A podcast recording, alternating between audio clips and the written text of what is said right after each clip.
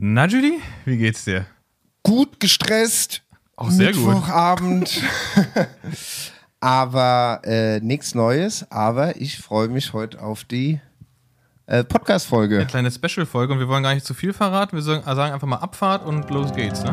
Let's go. Bro, meine Whip ist ein Fahrrad.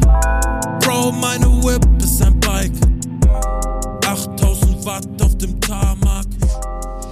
Ja, äh, dann würde ich mal sagen, fangen wir an. Fangen wir an. Wen hast du mitgebracht? Äh, gute Frage. Wir haben es ja in der letzten Show schon mal kurz angeteasert. Auch ein Wattner beziehungsweise ein Radfahrer. Auch, das ist, das ist der Wattner. Im Der Wattner. Im Vergleich zu uns ist es der Wattner. Der Wattner. ähm, Vizemeister Cyclocross Genau, Deutschland. genau. Was eigentlich eher so eine Hobbydisziplin für ihn ist, oder ich glaube sogar sein erstes Rennen überhaupt. War Freizeit, glaube ich. Eher. Freizeit, ja, war gell? Freizeit und man muss auch sagen, Vizemeister Cyclocross ist quasi Meister, weil wir lassen mal Marcel Meisen da irgendwie raus. Der hat da irgendwie sein Abo, das ist festgelegt. Deswegen zweiter Platz gilt als erster Platz im Cyclocross. Ähm, ist ja genauso wie wenn man Cyclocross UCI fährt und Mathieu gewinnt, ist ja auch dann der Platz danach der erste. Ähm, deswegen sagen wir einfach mal herzlich willkommen, Alex Bregenzer. Ja, hi, danke, dass ich hier sein darf. äh, und äh, auch danke für das nette Intro. Ähm, ja, was soll ich sagen? Cyclocross, Hobbydisziplin, ja. In Deutschland ist Cyclocross wirklich eine Hobbydisziplin. es ist äh, auf jeden Fall, also es war meine äh, deutsche Meisterschaft, wenn ich da mal einsteigen kann. War viertes Rennen überhaupt, was ich gefahren bin. Genau, ist eher so für dich, weil du bist ja eigentlich, wir fangen einfach mal vorne an, Ja. du bist ja eigentlich Mountainbiker, ne? Ja, genau. Also eigentlich fahre ich nur Mountainbike. Jetzt letztes Jahr habe ich mich auch mal im Gravel-Rennen Rennen fahren probiert. Direkt auch, glaube ich, äh, eine, eine der längsten Radfahrten meines Lebens gemacht äh, im Rennen. Und Top Ten, gell? Ja, auch, stimmt. Ja. Welches war das? Was war das? Ähm, das war hier von diesem Gravel Earth Series. Das Ah, ist ja. einfach Gravel Earth Series Final. Das war Wo war das? Ähm, ich weiß nicht, wie die Region in, äh, heißt, so ein bisschen Hinterland von Barcelona, bei Ah. Girona da. Spanien. Ja, Spanien. genau, so, Catalunya. ja, ja, genau. Kata Katalonien bei ja, stimmt, Girona, ja, genau. da, ja. Die Flaggen habe ich noch so im, Schön auf im jeden Fall. Augenwinkel gesehen. Die sind ja auch überall da. Genau. Da sind sie nicht geizig mit. Ja, ja, ja, das war auf jeden Fall extrem hart. Aber normalerweise Mountainbike Cross Country, ausschließlich eigentlich. Ähm, aber ich merke, dass ich da vielleicht auch selber ein bisschen altmodisch immer war und mich da auf die eine Disziplin fokussiert habe, obwohl es eigentlich auch mega Bock macht, mal links und rechts zu schauen. Also Ja. ich komme mal noch so ein bisschen aus dem klassischen, aus der klassischen Schule, wo man sich auf eine Disziplin fokussieren muss, weil es sonst nicht geht. Ähm, aber auch so was die Längen angeht, habe ich tatsächlich nicht so Probleme, wenn es mal ein bisschen länger wird. Also so normalerweise Cross-Country-Rennen dauert eineinhalb Stunden. Das Gravel-Rennen, was ich gefahren bin, ging sechseinhalb Stunden. Und irgendwie bin ich auch durchgekommen ohne Hungerast. Äh, Aber danach warst du erstmal krank. ich war währenddessen tatsächlich auch schon erkältet. Äh, das war ein bisschen das Problem. Aber ähm, ja, war schon äh, äh, eine coole Erfahrung und es wird auch nicht das letzte gewesen sein. Ähm, ja, und sonst, was soll ich sagen? Äh, Cyclocross nochmal zurück. Ähm, da, das habe ich eigentlich nur gemacht, äh, weil ich ja jetzt Papa geworden bin und wir wollten das Wintertraining ein bisschen auflockern. Und äh, dann habe ich gesagt, ja komm, lass das doch machen. Ich habe ein Gravelbike, mache ich andere Laufräder rein, habe ich auch ein Cyclocross-Rad. äh, und dann äh, lief es eigentlich auch echt gut, muss ich sagen. Also, also natürlich war ich jetzt auch ein bisschen überrascht vom, vom zweiten Platz bei der deutschen Meisterschaft, aber Und man muss dazu ja sagen, du bist auch von hinten gestartet, ne? weil du hast ja, Ja, genau, also obviously keine, zwei- keine Punkte genau, irgendwie wirklich ja. sammeln können vorher. ja genau, also es ist vorher war, ähm, ich weiß so, es ist so äh, Rhein-Main-Cup oder ne, so Elektroland, Wahoo Elektro, ist so wirklich so, ich glaube wahrscheinlich, also Hobbyrennen, wirklich komplettes Hobbyrennen. Ähm, und da bin ich nur zwei Stück diesen Winter. Ich bin letzten Winter eins gefahren. Das war mein allererstes Cyclocross-Rennen. Diesen Winter jetzt eins vor Weihnachten, eins nach Weihnachten. Ähm, und äh, dann bin ich äh, dann halt zur Deutschen Meisterschaft angereist, frühs, und habe mir halt gedacht, ich gucke mir einmal die Strecke kurz an. Und dann bin ich äh, aus der letzten Startreihe gestartet. Äh, meine Freundin würde mich jetzt wahrscheinlich äh, anmaulen, wenn ich das erzähle, aber ich bin halt, äh, habe mich auch nicht warm gefahren, weil ich hatte äh, äh, Grüße an SRAM, eine SRAM-Schaltung, also eine SRAM Force AXS und ähm, hatte da auch noch nie Probleme tatsächlich, aber habe eigentlich ge- ge- also bin habe ich bin ich hab die Strecke angeschaut so zwei Stunden vorm Rennen dann habe ich mich nochmal ins Auto gesetzt habe das Rad draußen gelassen weil es so richtig Schnee hatte und ich wollte nicht das ganze Auto voller Schnee machen und Schneematsch und so ähm, und habe das Rad draußen stehen lassen bin aufs Rad gestiegen schalte in dickeren Gang und will wieder hochschalten. Auf einmal schaltet es nicht mehr hoch. Und ich so ja hm, kann nicht sein. Ich habe ja normalerweise immer äh, Knopfzellen dabei ist nicht so schlimm Ähm, natürlich hatte ich keine Knopfzelle dabei und auch das komplette, also wirklich alle, es fährt eigentlich keiner SRAM beim Cyclocross, außer jetzt bei den Profis, aber deutsche, sagen, deutsche Deutschland, deutsche- deutsche deutsche Cyclocross-Szene Amateure. ist äh, mechanische SRAM Force Elffachschaltung, Ja. ist quasi da die Nummer 1 Schaltung und dann Stevens, die Stevens-Jungs und so, die haben alles. Shimano, und ne? Mädchen, alle Shimano. Ähm, und kein Mensch hatte eine Knopfzelle. Bis eine Minute vor Start hatte ich dann noch keine Knopfzelle, die funktioniert am Rad. Ich hätte sogar ein Ersatzrad gehabt, aber das war das, äh, das Gravelbike von Jonas Rutsch. Und äh, dann habe ich, äh, das wollte ich nicht unbedingt fahren, weil ich das halt am Abend vorher erst so umgebaut habe, dass es mir Ja. passt überhaupt, weil ich kein 150er Vorbau fahre. Komisch. Und, ja, ja, ja. Und dann äh, hier bin ich einfach gefahren und habe halt mein Ding gemacht und das hat echt gut geklappt da. Krass, bist du, bist du hingefahren mit dem, mit dem Ziel, irgendwie ein gutes Ergebnis zu fahren? Oder war das einfach so, das ist ein, ist ein geiles Training, nehme ich mit?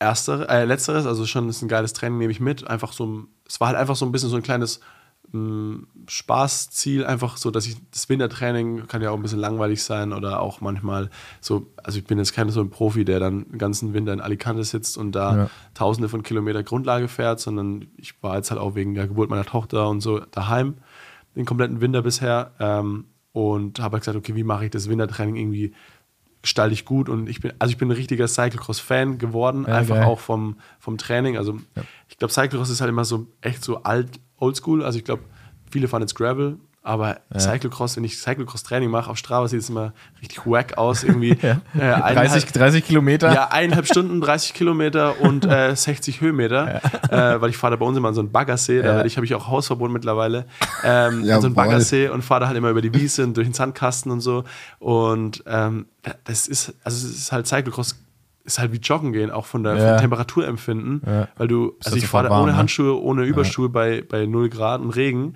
weil das ist halt wie Joggen gehen, da wird dir so warm, du bist übel lahm unterwegs, Ja. auch auf dem Powermeter steht da am Ende nichts quasi, weil du halt mal kurz einen Antritt hast, aber du rollst total viel, lernst Fahrtechnik, wie, Ja. glaube ich, fast sogar mehr als beim Mountainbike-Fahren, weil du nochmal, wenn du auf einer Wiese wegrutscht, gehst du halt mal eher ans Limit und probierst dich aus und nochmal schneller um die Kurve, nochmal schneller, dann rutscht du immer weg. Und ähm, beim Mountainbike-Fahren hast du halt schon, wenn du auf so einem durch so Stein, Steine fährst oder ähm, über Wurzeln hast du schon Angst, wenn es sich mal ablegt. Boah, wenn ich da jetzt hinfalle, da tue ich mir richtig fies weh. Cyclocross-Training gibt es immer, also ich hatte nie eine Kamera dabei, aber da hat es mich teilweise so abgelegt. Einmal, weil ich, da bin ich wie so, wie so ein, also ja, wie so ein Bauchplatscher gemacht und bin einfach wirklich so 20 Meter über die nasse Wiese gerutscht. Da musste ich einfach erstmal richtig laut lachen, weil es halt wirklich, also da war kein Mensch natürlich, weil es äh, absolutes Scheißwetter war. Und dann habe ich mir wirklich gedacht, was mache ich hier eigentlich? Ich rutsche hier auf dem Bauch wie so ein Käfer, rutsche hier äh, über die nasse Wiese und nenne Ja. das dann Radtraining. Aber also Cyclocross kann ich wirklich jedem empfehlen, es einfach mal zu probieren. Ja. Ähm, macht mega Spaß und ja, ich weiß gar nicht, was ich jetzt eigentlich erzählen wollte mit dem Punkt, aber äh, ich kann es nur empfehlen. Es ist, äh, ist mega geil. Ja, geil. Das wäre äh, auf jeden Fall nochmal herzlichen Glückwunsch zum, zum zweiten beziehungsweise ersten Platz da. Und ähm, du hast es gerade schon angesprochen, her- herzlichen Glückwunsch natürlich auch zu deiner Tochter. Du bist Ja. seit zwei, ne, knapp zwei Monaten Vater. Ja, genau. Wie, wie hat sich das, äh, wie hat, also du hattest vorher kein Kind, also es ist dein erstes Kind. Wie, äh, du hattest also so ein bisschen Umstellung wahrscheinlich so mit Training und allem drum und dran. Wie, wie, wie aber natürlich dann mit Cyclocross-Training. Es ist, es ist einfacher, zwei Stunden Cyclocross oder Mountainbike zu fahren, als sechs Stunden Wintergrundlage Straße, ne? Ja, genau. Also ich muss tatsächlich sagen, ich hatte da richtig Respekt davor. Äh, ich meine, ich, keine Ahnung, ich, ich, ich glaube, es kann einem keiner sagen, wie das wird mit, mit einem Kind. Da ist ja auch jedes Kind unterschiedlich.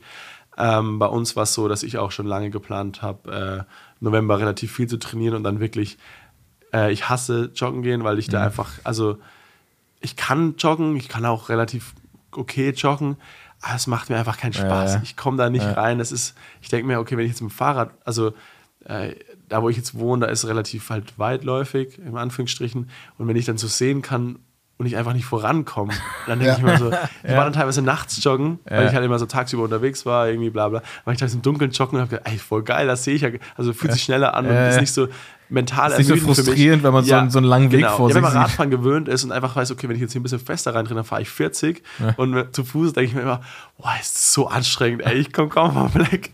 Und äh, auch man kann auch nicht mal rollen lassen. Wenn man, wenn man, Ja. wenn man weniger Ja, reinpackt, dann bleibt man wirklich- fast stehen. Ja, also auch lange joggen ist für mich auch richtig so. Also ich laufe halt einfach immer, weil es mir keinen Spaß macht, dann auch immer oft wahrscheinlich zu schnell. Also wenn man jetzt so Ja. mit einem Profi-Lauf-Experten sprechen würde.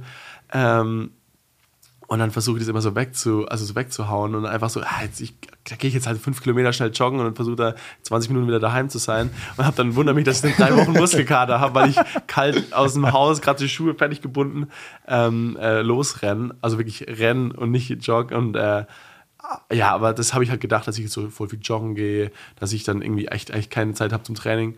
Aber äh, meine Freundin, die macht daheim, äh, also ich muss sagen, bei uns läuft alles perfekt mit, mit dem Baby. Wir haben die süßeste Tochter der Welt. Deswegen äh, auch vor, also es hat sich nie so angefühlt, dass ich, also sie hat es auch mir, ich habe da wirklich, wir haben viel auch drüber geredet, wie, das, wie wir das gestalten. Äh, aber sie hat da, das, sie, sie meistert es sehr gut, ohne dass ich jetzt sage, ich mache nichts. Aber es ist halt einfach so, dass, ähm, wie soll ich sagen, also dass sie sich nicht alleingelassen fühlt oder es ist einfach so gut daheim läuft, dass ich sage, Mhm. du, wenn du weg bist drei Stunden, ich habe keine Angst, dass jetzt mal was passiert, wo Ja. ich jetzt, jetzt sofort bräuchte. Das, also es ist okay, wenn ich aus dem Haus bin, Ja. will ich damit Ja, sagen. cool. Ähm, was ja auch quasi eine gute Sache ist, weil so ein Kind kann einen auch ganz schnell mal überfordern, wo man jetzt nicht weiß. Ja, Gerade so am Anfang, das ist ja noch super frisch. Genau, ja, Ja. es ist einfach so ein, ein Mensch, wo man jetzt auch, also wo man auch verantwortlich ist, der Ja. sich nicht alleine versorgen kann.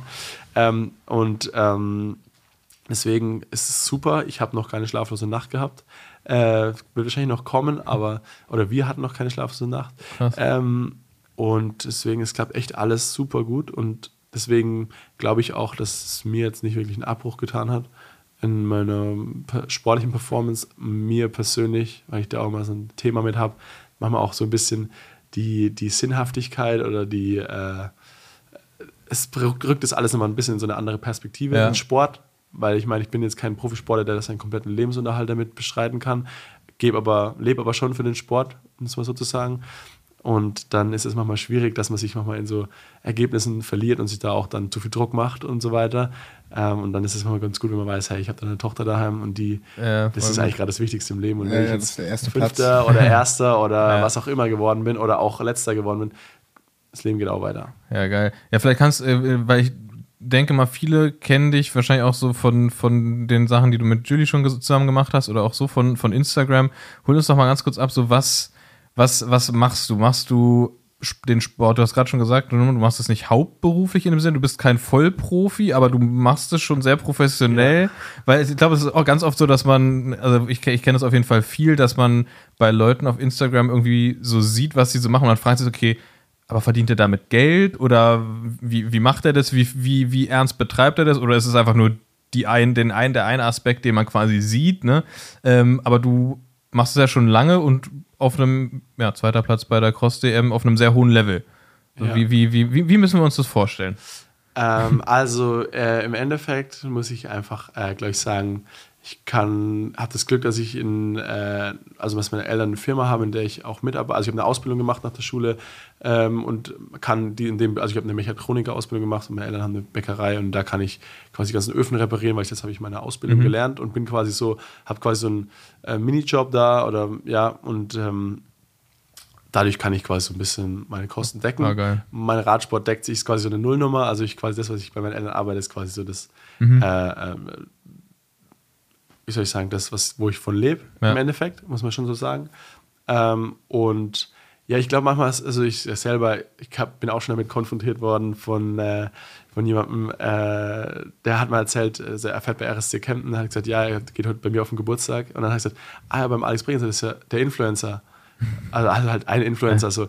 Und äh, das halt, das extrem schwierig ist, äh, was also auf Instagram zu erkennen, ist jetzt jemand Leistungssportler, Ja. der Leistung, also wirklich, der sein Leben danach ausrichtet, oder ist es jemand, der macht coole Bilder und coole Videos auf Instagram, aber und es jetzt irgendwie werten zu wollen, der äh, kann, sieht gut aus auf dem Rad oder fährt Ja. cool Rad, aber fährt er auch schnell Rad. Und das Ja. ist auch im Mountainbikesport oder im, im, im, im Leistungssport ist ja das sehr oft verpönt, wenn du, also immer Ja, noch klar, ich mein- verpönt. es gibt immer Top-Athleten, die das richtig gut machen. Ja. Also manchmal denkt man ja oft, so Mountainbike finde ich ein gutes Beispiel, Nino Schurter, der ist der beste Mountainbiker, auch so GOAT, muss man einfach Ja. sagen.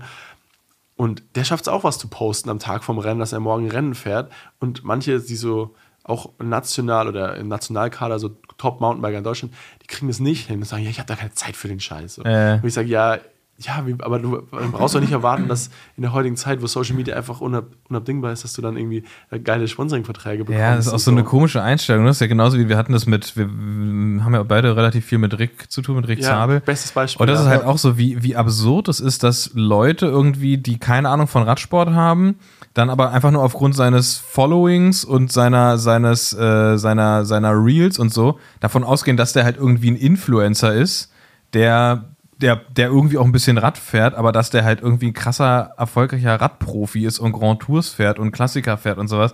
ist halt so absurd, dass so Leute den halt so äh, dann runterspielen als Influencer, ne? Das ist also völlig, völlig, völlig komisch. Ja, ja, vor allem, das muss man, also ich meine, ich gewinne jetzt keine World Cups im Mountainbike oder so. Ich glaube aber schon, dass ich relativ gut Rad fahre. Äh, also halt so performance-technisch, dass ich schon sagen kann, dass ich Leistungssportler bin.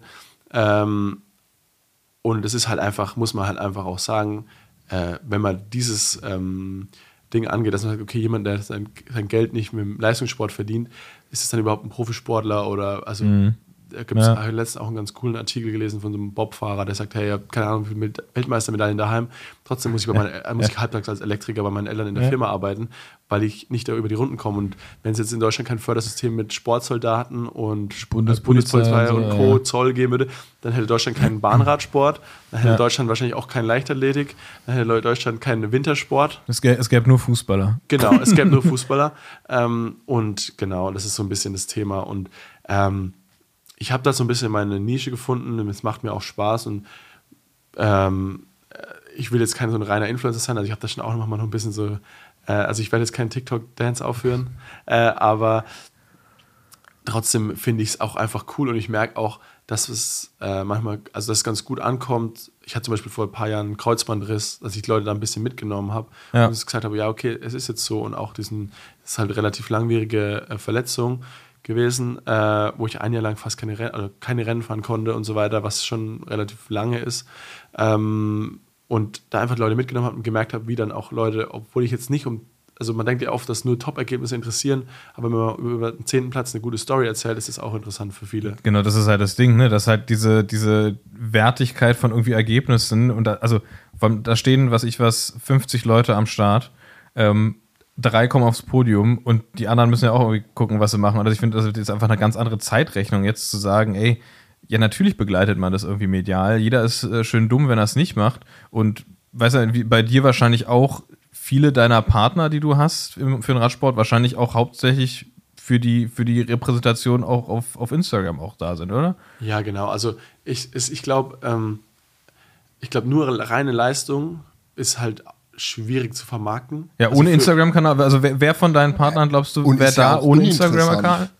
Ähm, keiner. Ja. Ziemlich Ja, sicher. Aber auch, aber auch, auch zu Recht, so ein bisschen, ne? Weil es ist halt, Ja, es ja, läuft ja. halt nicht im Fernsehen, es ist halt so, das, die Zeit ist Ja. jetzt halt eine andere. Ja, ja, genau. Also ich muss ja sagen, Mountainbike ist ja auch in 0, also es gibt ein paar Teams, es gibt auch ein paar Teams, die echt gut Geld investieren, aber da muss man sagen, da gibt es halt wirklich, also gerade äh, gibt manchmal Profisportler aus Frankreich, aus, aus, aus der Schweiz, die fahren Top-5-Ergebnisse. Mhm. Die haben erstens, also die, das Following zu, bei, bei Profi-Mountainbiken geht so krass auseinander. Der eine hat, der fährt ums Podium mit, hat 20.000 Follower, 30.000, also Ja.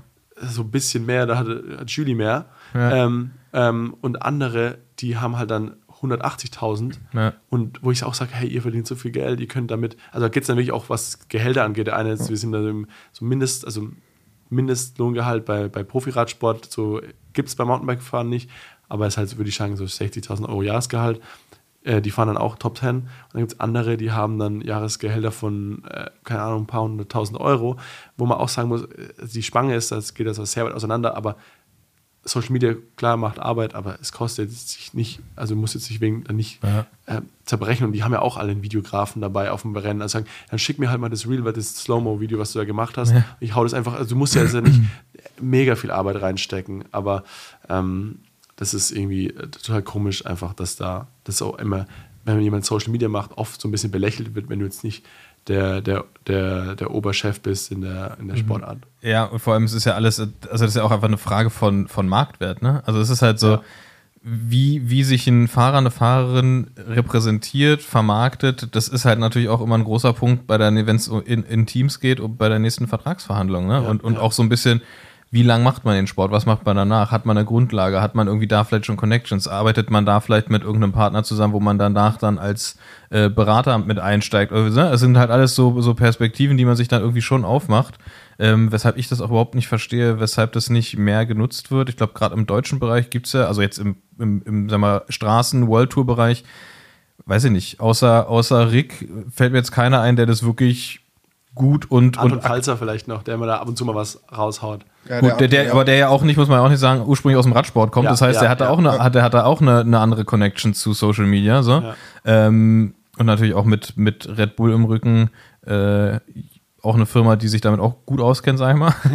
aber wenn du sonst halt, ähm, ohne irgendjemand zu nahe zu treten, ist schon sehr langweilig, was so, was, was so, was so deutsche, deutsche Sport-Social Media oder Radsport-Social Media angeht. Ne? Ja, dann hast, ja. Und dann hast du halt einen, man kann ja auch den direkten Vergleich machen, wenn du einen Winkelgard nimmst und du nimmst einen Pogacar, dann ist ja ganz eindeutig, wer da der Gewinner ist von den beiden. Ja. So. Und wer da, der die Leute auf se- seiner Seite hat, weil der halt ein lustiger, nahbarer Typ ist und Winkelgard irgendwo in, in wahrscheinlich in einem, in einem Bunker irgendwo in Dänemark wohnt.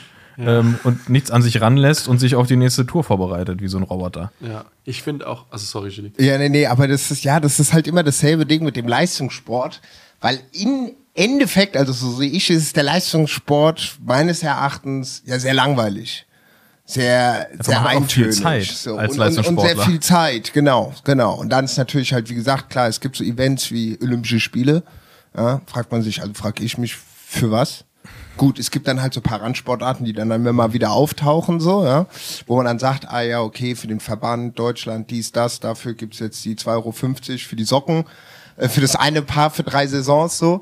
Ähm, aber ja, es ist halt wirklich so eine Sache der Zeit und wirklich vom Charakter der Leute. Aber es ist ja meistens so, da habe ich den Eindruck, in verschiedenen Sportarten, ja, also ob das jetzt beim Surfen ist, ob das beim Skateboardfahren ist, ob das jetzt beim Radsport ist oder bei der Leichtathletik, äh, ist es ja auch meistens dann, habe ich den Eindruck, so wie ich das dann halt über die verschiedenen Felder, in denen ich da so gesagt aktiv war, immer freigenommen, okay, das ist auch immer noch so eine bestimmte Art, Typ von, von Mensch, ja, die da irgendwie gucken mit ihrer Leistung wirklich on the, on the edge, on Top 3 zu gehen.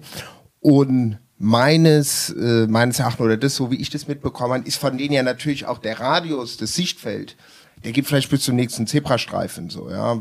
Für den Sport ist es okay, reicht aus, aber ist jetzt nicht wirklich interessant. Ja, die Personen sind jetzt wirklich, wirklich äh, nicht wirklich interessant. So, ja. Und daher ist es natürlich dann immer super wichtig, wenn du halt Leute hast, die dann nebenher auch äh, einfach entweder gebildet sind, was ja auch ein sehr großes Defizit ist, aber gut, jetzt ohne jemand zu nahe zu reden, Bundeswehr und Polizei muss man jetzt auch keine große Bildung haben. Äh, oder halt auch einfach von, von sich aus eine, eine interessante Person ist. So, weißt du, so hatten wir uns ja auch kennengelernt, weil ich schon gesagt habe, ach krass, das ist ja sauer entspannt, wie du so unterwegs bist, wie du auch so kommunizierst, ohne das irgendwie so aufgesetzt zu machen und zu sagen, okay, man muss jetzt irgendwie den Trend folgen und den Trend, so um sich gegenseitig da irgendwie die Bälle zu spielen. Und ja, ich glaube, das wird aber wird weiterhin immer so ein äh, Thema sein, egal auf welchem Medium du äh, unterwegs bist. Davor war es halt, glaube ich, ein bisschen schwieriger, weil du halt auf externe Partner angewiesen bist. Ja, ob du jetzt im Hessischen Rundfunk, Berlin-Brandenburg irgendwie eine Show hast, so, weißt du.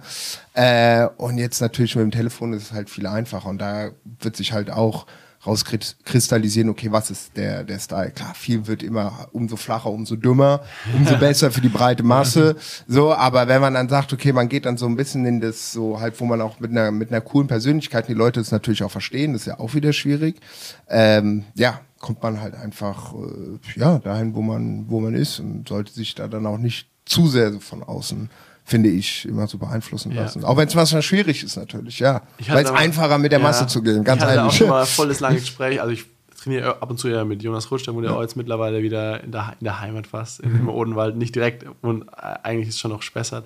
Aber auf der anderen Mainseite, also auf der anderen Seite vom Fluss ist quasi dann schon Odenwald. Aber ist egal wie, ich sag halt, ich sage auch, du, Jonas, warum postest du nichts? Du postest deine Bilder immer auf Strava nach jedem Ride, aber auf Instagram passiert dreimal im Jahr ein Post. Sagte du, Instagram ist halt so meine Welt und vor allem, also ich hoffe, nimmt mir das nicht böse, aber ich denke mal, der hört es wahrscheinlich auch nicht. Der ist gerade noch in Australien, glaube ich. Oder kommt, ja, wobei, der hat mir vorhin sogar geschrieben, ich glaube, der ist wieder da. Was geht, denn, was geht den Rest der Woche? Grüße gehen raus. äh, Grüße gehen raus, muss ich erstmal akklimatisieren jetzt. ähm, nee, aber ähm, es ist halt, also du kriegst als, muss man einfach sagen, die sind Berufsradfahrer Ja. und dieser, das ist auch noch gefestigt. Also Rick fällt ja da auch aus, der, aus dem Ding raus. Bei beim Rick wird es, glaube ich, auch ab und zu so belächelt. Ich sehe ja auch mal Kommentare, was so kommentiert wird unter seinen Beiträgen. Ja. Ähm, und bei, wenn ein Pogacar was postet, finden es alle mega geil, ähm, weil er das halt auch cool rüberbringt, weil er Ja, natürlich und weil er nicht nur das deutsche Publikum bedient. Das ist, glaube ich, auch so ein krasses deutsches Problem. Ja, wobei ich weiß gar nicht, ob Rick so deutsch, also so ein deutsches Publikum hat, hat müsste immer seine Ja, Insights posten vielleicht. Ja, mittlerweile wahrscheinlich nicht mehr, weil das ist ja auch viel international. Ich glaube, aber der Großteil kommt ja noch von früher ja, wahrscheinlich. Ja, auch vielleicht, ja, genau. Aber ich will damit halt sagen, dass die, die werden nicht dafür bezahlt, die kriegen dafür keinen Euro mehr, wenn die Social Media machen. Die würden das nur für ihr, für ihr eigenes, äh, für, für sich selbst machen oder weil sie sich da selbst irgendwie darstellen ähm, wollen und ähm, oder halt was machen wollen.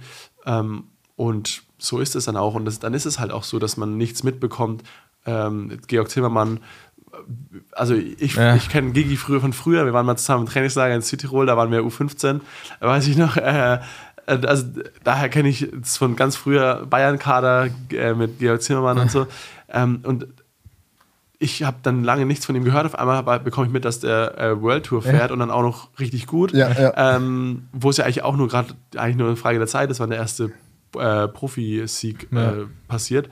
Wo ich auch sagen muss, ähm, der könnte so viele Stories erzählen, Ja. wie er da hingekommen ist, was passiert. Aber er bekommt, also wird halt nicht, er wird halt nicht gefragt und das was wollte ich auch noch dazu sagen vorhin, wenn du nicht gewinnst und nicht Zweiter oder Dritter bist, dann kommt kein Reporter zu dir und er fragt dich, wie dein Weg hierher war. Deswegen musst du es halt am Ende selber erzählen. Und ich glaube, wenn du es nicht selber erzählst, dann fragt dich auch keiner. Und wenn du nicht eben Top-Athlet bist und dann von allen noch gefragt wirst und hey, Ja. können wir eine Videos, Video-Story über dich machen oder eine kleine Doku oder was auch immer, dann musst du es selber machen. Und es heißt ja nicht nur, weil du nicht gewinnst, dass du deswegen nichts Interessantes zu erzählen hast. Voll. Es geht ja auch im Rennradsport auch, im, im Mountainbikesport genauso.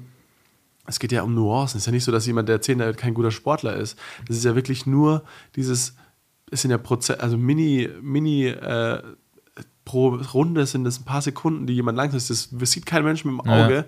Die fahren, also wenn man mal ein Mountainbike-Rennen, das soll, würde ich euch allen empfehlen, das mal anzugucken, Cross-Country-Rennen, da siehst du kaum Unterschiede zwischen den Top-Athleten. Der größte Unterschied, kann ich selber sagen, ist, wenn du von hinten startest, stehst du im Stau, weil halt alle durch dieses Nadelöhr wollen, zwischen diesen zwei Bäumen durch und es passt halt nur eine Lenkerbreite da durch und es wollen aber zehn Leute gleichzeitig da durch und am besten versuchen, der eine noch seinen Lenker nach vorne zu bringen und so ist immer Stau. Und das, Ja. ent, ent, äh, da entstehen eigentlich die meisten Zeitrückstände, dass die Leute vorne oft richtig flüssig durchfahren, richtig effizient und ähm, genau. Und äh, aber nochmal dazu, da muss man einfach am Ende selber das machen. Und manche wollen es auch nicht und ich glaube, muss man es, glaube, das muss man auch akzeptieren. Akzeptieren, voll, Aber dann voll, müssen die halt ja. auch akzeptieren, dass die Welt sich halt auch weitergedreht hat. Und es ist das- 2024 und dann ist es halt so, dass du, wenn du nicht top, top Leistung bringst, da halt auch echt schnell dann irgendwie so Firmen sagen, ja, also das ist ein 20. Platz im World Cup ist geil, aber du, deswegen Deswegen Ja. sind auch die, diese Preis- oder diese äh, ähm, Gehaltsgefälle auch so krass, weil du halt auch einfach, wird halt nicht über dich geredet. Nee. Und, und du wirst ja, auch, wirst ja auch im Fernsehen nicht gesehen, weil es werden natürlich erstmal nur die Top, Top 5 irgendwie Genau, das ganze ja. Zeit übers Rennen verfolgt. Aber das ist auch so eine, ist ja so ein bisschen auch so eine Grund, Grundsatzfrage, ne? Dieses, ja, man ist dann Berufsradfahrer und die, die meisten Deutschen, die wir halt kennen und die World Tour fahren, die werden auch gut verdienen und die verdienen damit ihr Geld und dann wollen die danach Feierabend haben und dann ist gut. Also hat auch so ein bisschen die Frage, ob da so, ob das da nicht irgendwie einen Anspruch geben könnte, dass da so auch noch mehr passieren könnte. Ne? Also wie es in, in vielen anderen Sportarten geht, da kommt halt, die, die meisten Sportler verdienen ihr Geld eben nicht mit ihren Verträgen, sondern mit, ihren, mit, ihren, mit ihren Deals. Ja. So, Pogacar wird, der hat auch seine, seine Side-Deals, so seine Side-Hustles, ähm, die nicht ans Team gebunden sind. Äh, Und der, der wird da einfach wahrscheinlich noch mal deutlich mehr als seinen Vertrag so verdient, würde ich mal von ausgehen. Und ähm, ist ja in anderen Sportarten auch so. Und ich kenne jetzt, ich kenne keine Zahlen, aber ich kann mir gut vorstellen, dass bei Rick zum Beispiel, dass der auch einfach zwei Einkommensströme hat. So. Einmal hat er einen Ich Profivertrag. hoffe ich hoffe Ja, sonst wäre peinlich, Rick. Sonst würde sich nicht lohnen. Schlechtes Management.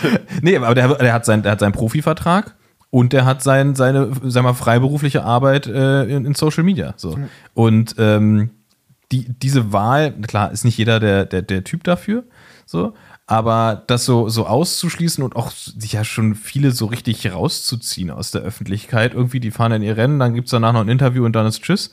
Ähm, wo ich mir denke, ey, ich hätte voll Interesse, da irgendwie mehr über die zu wissen. So, warum, warum, darf ich von dir kein Fan sein, nur weil ich keinen Zugang zu dir habe, so ein bisschen, ne? Das ist irgendwie so, Äh, Finde ich tatsächlich total verschenkt im, im deutschen Radsport. Ist ja in, in anderen Ländern auch anders. Ne? Da, da ist sowieso ja me- medial eine ganz andere, andere Wahrnehmung jetzt auch so, wer sich da dann auch mal irgendwie ein bisschen in die Medien reinbringt und so. Ne? Das ist.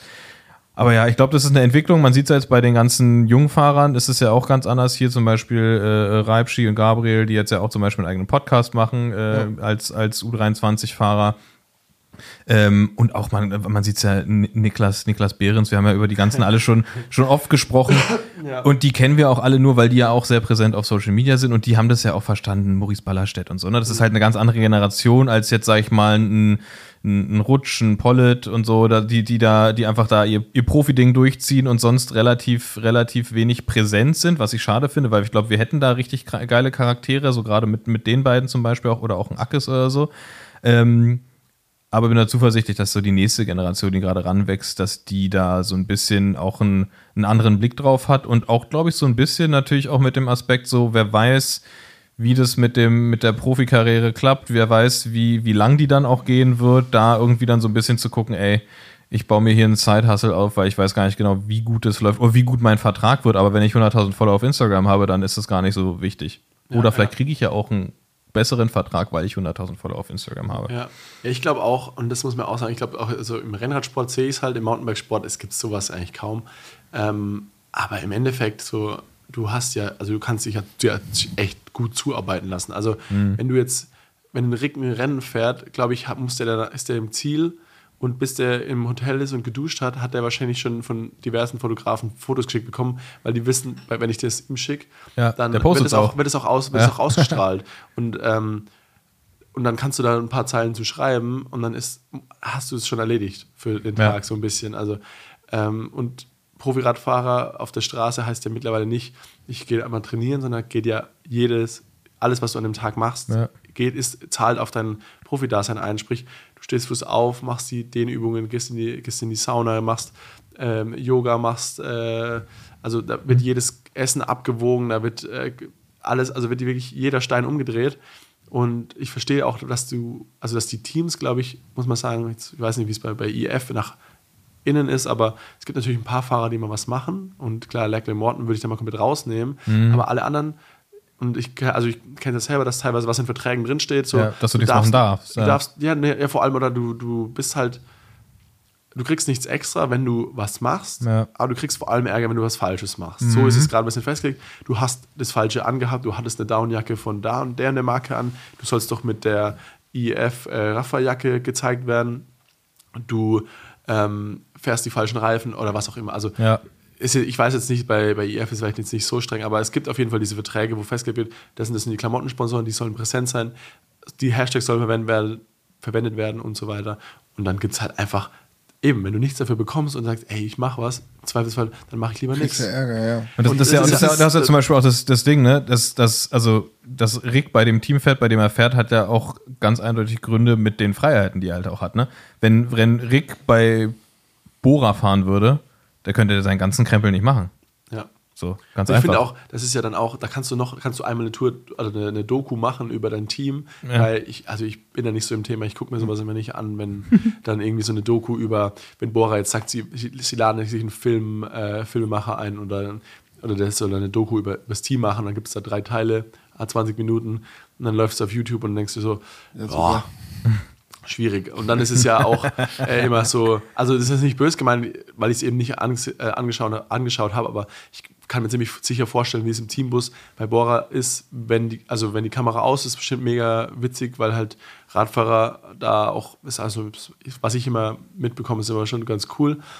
Aber wenn halt die Kamera an ist, dann, dann zieht wieder dieses Argument von Mhm. ja. Lieber äh, nichts Falsches, lieber nichts sagen, als was Falsches genau, sagen. Genau, Und da, ähm, ich weiß nicht, ob das sich mal selbst auferlegt ist, ob die das wirklich, also ob es wirklich so schlimm wäre, wenn jetzt mal jemand, also man muss jetzt nicht Mario Cipollini werden und dann äh, äh, da Grenz, äh, also schwierige Sachen machen und sagen und ich glaube, das würde auch 2024 nicht mehr so gut ankommen, aber ich, ich denke mir dann halt oft, diese Doku, die kann ich mir halt sparen. Also ich bekomme da halt nichts Ja. mit.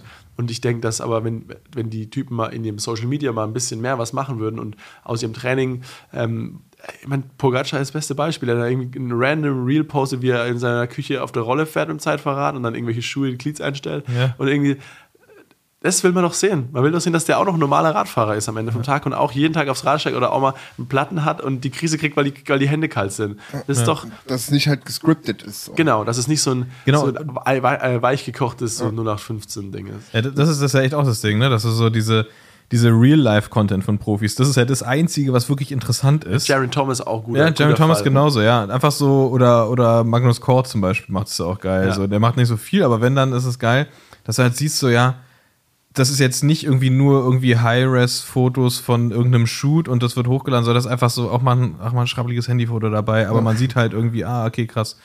Der hat auch irgendwie kack Raceblades dran und muss sich damit rumärgern, so mäßig so, ja. Bei Dings war das war auch interessant, was du gesagt hast, weil wo ich bei DNS war, beim Devo-Team, das ist schon ein paar Jahre her. Und da war ich immer, wie heißen die da aus Holland nochmal? DSM. DSM. DSM, DSM.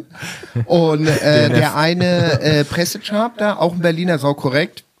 Und da habe ich ja mit den Jungs abkam, Interview und so weiter. Und dann, wie heißt denn dieser andere, der junge Markus, Markus Brenner? Marco Brenner. Brenner, Brenner, genau. Und bei irgendeinem Rennen ich gesagt, ah komm, wir machen jetzt ein Interview. Und hat den halt, bevor ich jetzt da jetzt wieder zur Presse gehe, sag hier, pass auf, ich frage Interview, tak, tak, tak. Das dauert dann manchmal auch immer so lang. Und die Zeitabstände sind ja super kurz, wo die Leute dann von äh, vom Fahrrad abstellen bis in den Bus gehen und etc. pp. Und wir hatten einfach da geschrieben, ja, ja, kein Problem. Und dann haben wir halt ein Interview gemacht.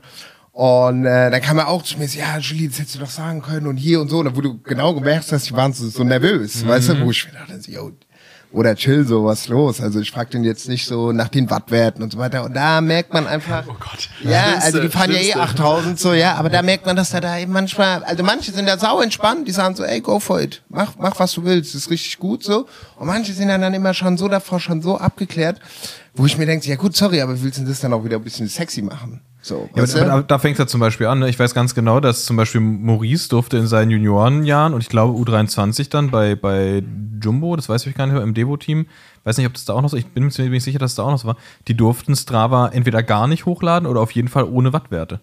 So einfach so diese, diese Ja, ganze. Baut mal Ärger bekommen, weil er auch mal, glaube ich, dann äh, Zeit lang durfte er auch nicht mehr hochladen, weil er auch dann immer, glaube ich, noch sogar Wattwerte hatte und dann mal ja, Zeiten oder. ja, aber das ist halt das Geile. Aber Ma Mathieu lädt halt alles hoch mit Wattwerten und du kannst es halt angucken. Und, und ich meine, wenn du ein guter Rennfahrer bist oder Rennfahrerin, dann ist ja egal, ob die anderen wissen, wie viel Watt eh du zusammen hast. trainieren, die sind sie eh alle ja, alle den ganzen Tag. Ja, die, die, die, ja, die, die sehen das eh, die können sich das eh irgendwie ableiten. Ist völlig egal, ob die sehen, dass einer im Training, im Peak, im Sprint 1,8 tritt oder 1,4, so Wurst. So, wenn es der bessere, bessere Rennfahrer, Rennfahrerin ist, wird die Person auch so gewinnen. Und außerdem, Mathieu fährt auch Lamborghini, also von daher darfst Ja. du alles fahren. Ja. Also auch alles hochladen. Ma, Ma, Ma, Mathieu hat eh irgendwie ein anderes Level, der macht ja auch gar nicht so viel auf Instagram, aber der- profitiert einfach davon, dass er so eine Person ist, dass alle über ihn Ja, posten. ja. Und deswegen muss er gar nicht selber viel machen. Ja, hier der Typ, äh, der in letzter Zeit öfter mal Reels von, von Mathieu. Ja, der Freddy Orbit. Ja, der ist ja auch bei einem Gravel-Rennen mitgefahren, auch interessanter Typ. Hat mich erst angemault, dass ich bergab ihn überholt habe und dann so ein paar Minuten später, oder so ein paar, paar Kilometer später, äh, das war auch, also war meine erste Gravel-Experience und das war ja wirklich diese Bubble, da sind waren halt wirklich so äh, die Panama Studios Ja, äh, ja. Crew und halt so richtig so, äh, es waren halt so, also Prototyp Instagram Gravel-Fahrer, weil Ja. man die halt, also ich kannte die halt, niemand hat davon jemals live gesehen. Und da kam es sich halt schon ein bisschen komisch vor, wenn du jetzt nicht äh, im PNS oder Ja. sonst was anhattest. Äh, ähm, ich habe, also da hat mein BBUC-Kit an äh, und dann, also auf jeden Fall, was ich sagen wollte, der halt sich selber, glaube ich, ein bisschen ernst genommen. Am Ende war er dann schon auch cool. Äh, und dann hat er aber erst so mich halt eben ein bisschen angefahren, ein paar Mal, weil ich ihn halt bergab, ist der halt, muss ich sagen, einfach scheiße gefahren. Also wirklich unendlich lange, also wirklich. Das ist halt ein krasser so- Unterschied, der kommt von der Straße, du kommst vom Mountainbiken, das ist halt, glaube ich, ein ja, ich großer habe halt Unterschied, wie man so dann. offen gelassen und habe halt die, den Weg genutzt, der halt da war. Und er ist halt total verkrampft. Es hat, war halt Schotter viel und er hat es über Nacht geregnet, dann war es teilweise so ein bisschen matschig, äh, ein bisschen Du so schmierig. doch gesagt, so- Und dann hat er mich so richtig angemault, was die Scheiße soll, dass ich ihn noch hier bergab überhole und bla. Und ich soll doch mal aufpassen, dass nichts passiert. Und ähm, dann ein paar, paar äh, Abfahrten später, weil es war so hügelig eher. Ähm, and, yeah, man, I appreciate your skills, man, it's so cool. ich glaube, Australien oder Neuseeland oder so. Auf jeden Fall, äh, aber er, der macht halt relativ viel über Social Media. Ich glaube, der wird auch jetzt so, in der, ich weiß nicht, wie gut er ist oder wie schlecht. Oder, also Der ist mal bei Legion gefahren und der war mal bei Cajarual, glaube ich. ja, ja, aber also ich weiß jetzt nicht, wie der in der Gravel-Szene, weil ich jetzt nicht weiß, ob er schon mal was gewonnen hat. So, keine Ahnung, so, groß. ähm, Aber er macht halt auch einfach diese Videos mit, mit, mit Mathieu und Mathieu fühlt sich halt auch wohl anscheinend und Mhm. Den letzten hat er was gepostet, dass es anscheinend auch, äh, äh, wenn Mathieu für ein Reel callt, dann, dann liefere ich so ein bisschen. ähm, wo ich aber auch sagen muss, ähm, ich glaube, man findet ja auch immer Sachen, also die so nahbarer sind, wo man auch ein Gefühl dafür hat. So, warum sind manchmal Fußballfans von irgendeinem, von, von irgendeinem Club, der eigentlich immer nur absteigt, so Nürnberg Ja. oder keine Ahnung, die, wo, oder Hamburger äh, HSV, oder so, die einfach so richtig Traditionsfan, weil die da mit äh, leben und auch leiden und auch, also nicht immer nur so Erfolgsfans sind, so Bayern-München-Fans, Ja. das sind die größten halt Erfolgsfans, muss man wahrscheinlich schon sagen. Aber so die, die Ja, echten Fans ist ist ja auch so, wir werden im Radsport jetzt nicht mehr dahin kommen, dass wir so auf Cristiano Ronaldo-Level kommen. Aber, also auch die Topstars nicht. Ja. Aber ich glaube, lieber vielleicht 20.000 echte Fans auf seinem, äh, als Profiradfahrer, ähm, als jetzt irgendwie so 60. Also ich meine, im Endeffekt geht es am Ende auch für die Firmen um Geld verdienen. Und lieber 20.000 Fans, die sagen, ey, Colnago, keine Ahnung, ob das jetzt das schnellste Rad ist, aber ich, der, Ja, schon swaggy so. Wie bitte? Aber ist schon swaggy. Ja, ja, hat schon was. Äh, und mein, mein Idol, mein äh, Vorbild hat es auch und dann hole ich mir das auch. Ja. Natürlich ist es das kein Einsteigerbike, was ich jetzt einer hole, aber ähm, ich will damit sagen, dass halt dieses äh, diese Realness und diese persönliche Ebene da halt auch einfach für die Firmen dann am Ende wieder Ja, ja, richtig Ja, was wert ist. Und Mathieu, der, der feiert halt schon einfach Räder und auch wenn man die, so die Backstory so ein bisschen mitbekommt, wie der zu Canyon gekommen ist, Mhm. war ja im Endeffekt nur, weil die ihm ein geiles Cyclocross-Rad gebaut haben und jetzt macht er halt auf jedem Rad äh, sein Ding und äh, gewinnt Rennen. Und ähm, ja, ich glaube, ich weiß gar nicht jetzt, wo wir darauf gekommen sind, aber ich finde einfach, dass Mathieu für mich jetzt zum Beispiel auch einer ist, der sehr wenig macht, aber wenn er was macht, ist on point. Und man Ja. hat manchmal einfach so ein bisschen mal so ein, er lässt mal was durchblicken, was er macht. Ja. Muss ja jetzt, selbst wenn mal Wattwerte an die Oberfläche kommen, ey, ich finde, cares? Wattwerte ist eh in der heutigen Zeit, ey, ich habe Kumpels hier im Powermeter äh, direkt von SRAM, sag ich, also, ich weiß ja auch nicht. Also, entweder das sind meine Powermeter, alles Schrott. Oder, ich weiß noch, ein Kumpel von mir hatte meine SRM äh, und wir sind die ganze Zeit in der Walle gefahren und ich, ich wir haben uns das beim Trainingslager und er so, ich wiege halt so um die 80 Kilo oder so ein bisschen unter 80 meistens, aktuell auch ein bisschen mehr. Äh, aber, äh, und er wiegt halt so 5 Kilo weniger und so. Und wir haben dann immer so, hey, ich war gerade so an meiner Schwelle und du fährst nochmal 30 Watt mehr, obwohl du 5 Kilo weniger bist. Also dann unsere Räder sind auch, also es war halt so, nee, das ist ein SM, das stimmt, das stimmt. Und, so, und dann ein paar Monate später halt kam so raus, ja, ich habe mein SM nicht zum Kalibrieren geschickt, jetzt zwei Jahre. Und jetzt äh, hat es über 20 Watt mehr angezeigt. Und er hat gedacht, er ist hier am Peak shapen und irgendwie keine Ahnung. Ist, Hat äh, sich gewundert, dass er keinen Vertrag kriegt. ja, ja, ja. Und so, äh, also einfach diese, diese ah, am Endeffekt, whatever. Also Ja. kannst ja nicht. Ja, klar, aber das, ne, das ist so ein bisschen das, das Bezeichnende, so dass ja keine, keine, kein Strava hochladen, keine Wattwert hochladen, keine Interviews geben, so, ey, hier, ist glaube ich, vielleicht ist es ja sogar noch so, Ja, ein- so ein ist ja Überbleibsel auch- aus der, aus der ganzen Dopingzeit, dass die halt einfach Schiss hatten, dass sich irgendjemand verplappert und deswegen hat sich das so krass eingebrannt mit lieber die Klappe halten und einfach nur deinen Sport machen, äh, als, als auffallen. Ich finde, das beste Beispiel ist halt da- auch einfach ein, äh, es ist halt auch einfach ein Sinnbild für die Szene, so, ja. Also, äh, Ja, ob man ja. will oder nicht, ich meine, Corona hin oder her, auch schon alles gut. Otto und Anita fahren gerne Fahrrad, kein Problem, gut für die Wirtschaft. Zum Beispiel, ja, die, zum Beispiel diese ganze Bike-Branche, wenn die da immer mit den Köpfen so, ja, es geht nicht mehr voran, wo ich mir denke, ey Leute, come on. Also auf die nächsten 50 Jahre gesehen, 100 Jahre, die Frage ist, wie lange der Planet noch am Start ist, wird es weiterhin nach oben gehen. Ja, wenn die Keine wenn, Frage. Wenn, wenn sie es nicht verkacken, dann Ja, eben, eben. Also von daher frage ich mich dann auch mal mit den Leuten, wenn die da, da immer, ey Leute, komm, ey, bleib doch auf dem Boden der Tatsache. So, ja. machen wir jetzt Bike-Industrie-Bashing. For the big ones. Ja, nee, du- du aber bist- was du mich bist- noch mal äh, Fragen äh, interessieren würde, ähm, gerade weil du ja auch vorhin gemeint hattest, so hier mit Platz 1, Platz 3, das ist dann immer super interessant und alles, was dahinter ist, ah ja, cool, du bist ja auch mitgefahren. Wie war das denn bei dir? Du kommst ja als Zweiter ans Ziel und diese Gravel, äh, diese ähm, Cross-Szene ist ja auch schon mal ein ganz anderer äh, Verband. Die haben doch erstmal gar nicht gecheckt, wo oben und unten ist, oder? die wussten doch dachten, die, du, dachten die, du wärst überrundet und die dachten erst mal so, hä, kam da überhaupt, wusste ja überhaupt jemand, wer das ist? Haben die gedacht, so, hey Junge, bitte. Oder warst du so, ah ja, cool, korrekt, danke, ich hol meinen Blumentopf, ich nach Hause. äh, also es war ja recht interessant äh, beim Cyclocross, bei der DM. Also ich bin ja wirklich, also ich hatte die Nummer 36, das war die letzte Nummer, die Ja. aufgerufen wurde. Ich hatte noch keine äh, funktionierende Schaltung.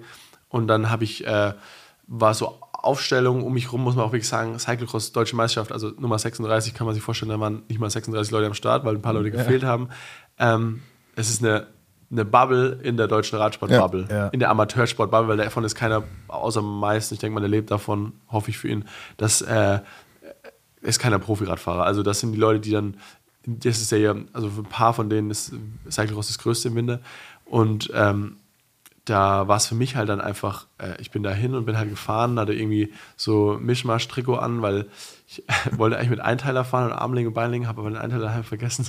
Und Cyclocross ist ja auch wirklich ein Pain, weil du musst da, also zum Beispiel als Mountainbike oder du darfst äh, zum Beispiel Rose Racing Circle, äh, Louis Neff, der war auch am Start, der darf nicht in seinem Rose Racing Circle Ja. Trikot fahren, weil das ist zwar angemeldet beim BDR als Mountainbike-Trikot, aber du musst ähm, dann irgendwie eine, also du brauchst ein extra Trikot, du musst dann einen Verband, also du brauchst mindestens drei oder vier Fahrer, dann musst du eine extra Renngemeinschaft, melden, dass du dein ja. Trikot fahren darfst. Also wirklich Trikot muss auch Hackmack angemeldet für sein.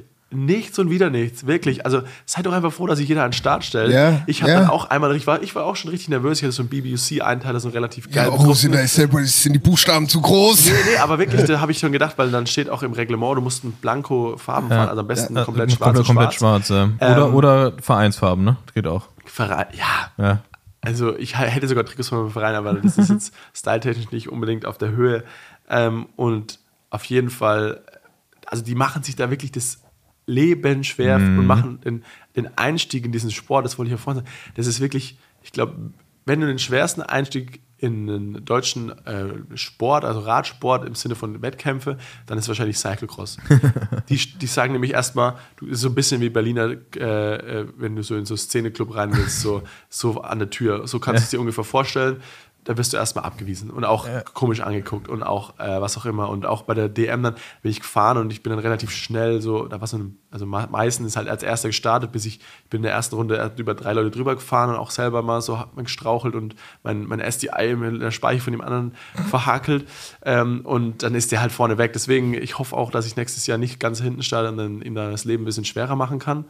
Ähm, und dann, ähm, ich meine, er hatte ja am Ende 40 Sekunden oder so Vorsprung, 45, also das ist jetzt, glaube ich, eher so, also so wie das Thema vorhin beim Mountainbike, Ja. auch eher ein bisschen durch, durch, das, äh, durch den Stau auf ganzen der Strecke. Verkehr, den du hattest, ja. genau, genau. Und wenn man freie Fahrt hat auf Schnee und Eis, ist es natürlich auch mal ein bisschen besser. Auf jeden Fall bin ich da halt Stück für Stück nach vorne gefahren und irgendwann, es gab auch sogar eine Videoübertragung, kann man jetzt drüber motzen, die war, es war okay. Also es war so, dass Leute, die es daheim geguckt haben auf YouTube, ähm, dass da, ich glaube, 900 oder 1000 Zuschauer waren im Livestream, wo man sagen, es ist halt eine, Nie- also wirklich Ja. ein Nischensport, Ja, ja. aber es ist besser als, als nichts. Und waren halt ein paar Drohnen, ein paar feste Kameras und so. Und dann irgendwann hat er sprechen, wer ist diese Nummer 36? Also, ja, wer ist das? Der hat, der hat den Tag seines Lebens. Durchgeblättert. Ich war, so, ich war schon auch, ja, ja, ich war halt auch Nachmeldung, kein Team.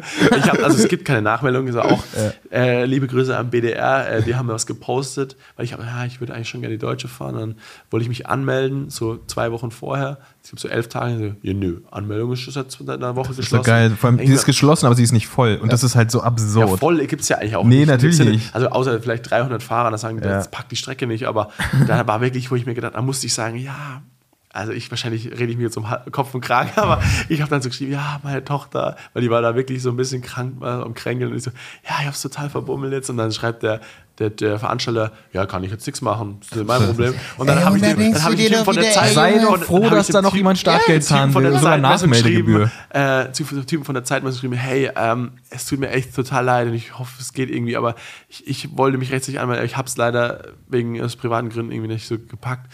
Und dann sagt er, ja, ist okay. Und Da habe ich, also ich meine, ich habe eh gesagt, ich bin eh in Nachmeldung. Ihr müsst auch, das ist ja auch im Mountainbike bedrucken, die machen mal die Nummern so mit Alex, dann noch die Sponsoren links und rechts und dann ähm, äh, die Startnummer drauf, wo ich sage, dass das irgendwas ist. Aber ey, ihr, ihr kriegt mir eine, eine, eine, eine, Schulternummer und eine Rückennummer, da ist nichts drauf, ist doch Ja. egal, ob da noch eine. Was macht Von ihr die für liegen ja eh rum.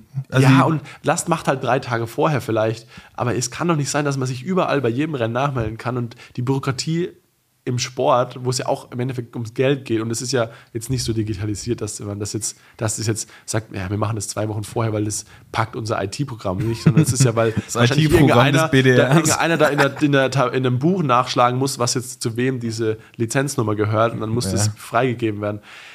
Was ich sagen will, das ist einfach mega, mega der Hackmack.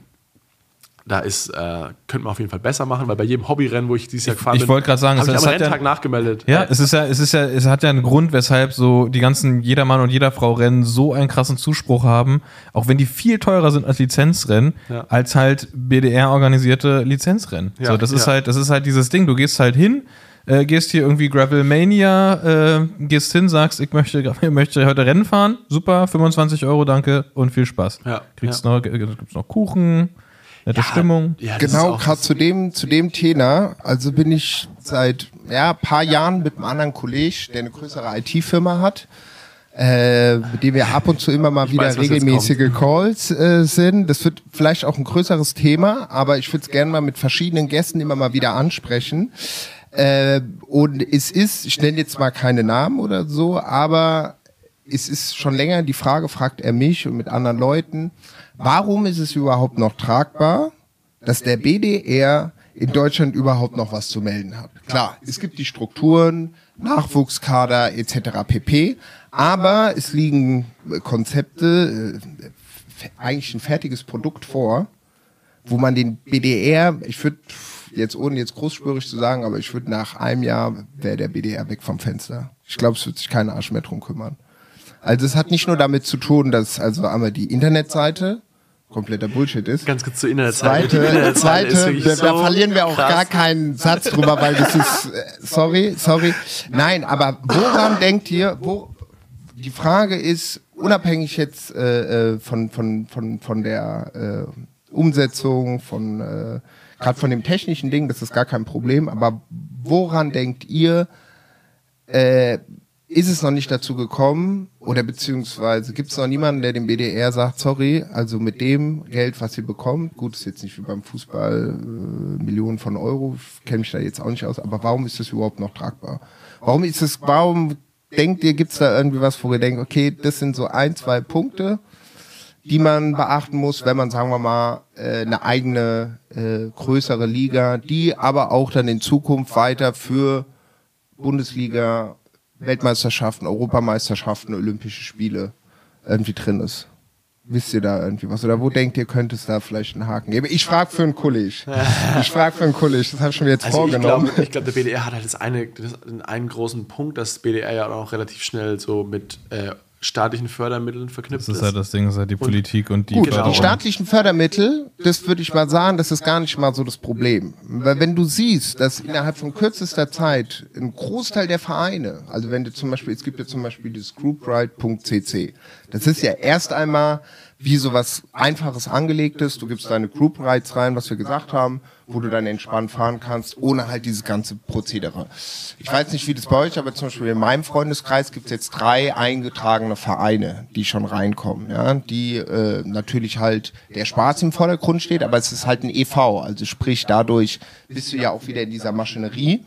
Und ich kann mir gut vorstellen, oder der Trend wird dazu gehen, dass es halt mehr und mehr wird, auch aus verschiedenen Bereichen. Ich glaube, ein großer Punkt könnte natürlich sein, halt dieses freie Arbeiten, dass du da halt für ein Apfel und ein Ei irgendwie den ganzen Tag an der Gegend stehst.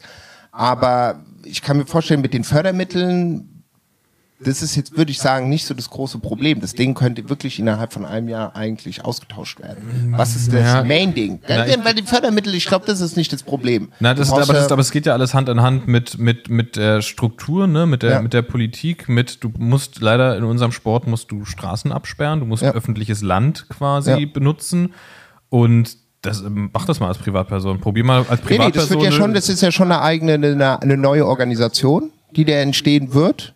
Äh, das ist nicht das Problem. Ich glaube, aus dem Dunstkreis hat man auch die ein oder anderen Lobbyisten, die im Sport zuständig Mhm. sind. War ich jetzt gerade die Woche mit einem arbeiten, der da krass in dem Lobbysport drin ist. Äh, das ist, glaube ich, auch nicht so das. ja, das, du das hast ist halt durch die, durch die Strukturen hast du halt natürlich, ne, was Förderung angeht, diese ganze Ja. Olympiaförderung, sowas, Ja. das ist halt super tief verwurzelt. Du hast die ganzen Landesverbände, die da mit drin Ja. hängen, die, also ich weiß nicht, wie es bei euch im Süden ist, in Berlin gibt es ja quasi keinen Landesverband sozusagen, ne? ähm, weil es da auch alles nur Politik und nur gegenseitiges Ha- Haten so von den einzelnen Vereinen ist, was auch übelstes Chaos ist. Dann probiert jemand was Neues zu machen. Es geht aber auch nicht, weil dann irgendwie die, die Strukturen doch zu starr sind.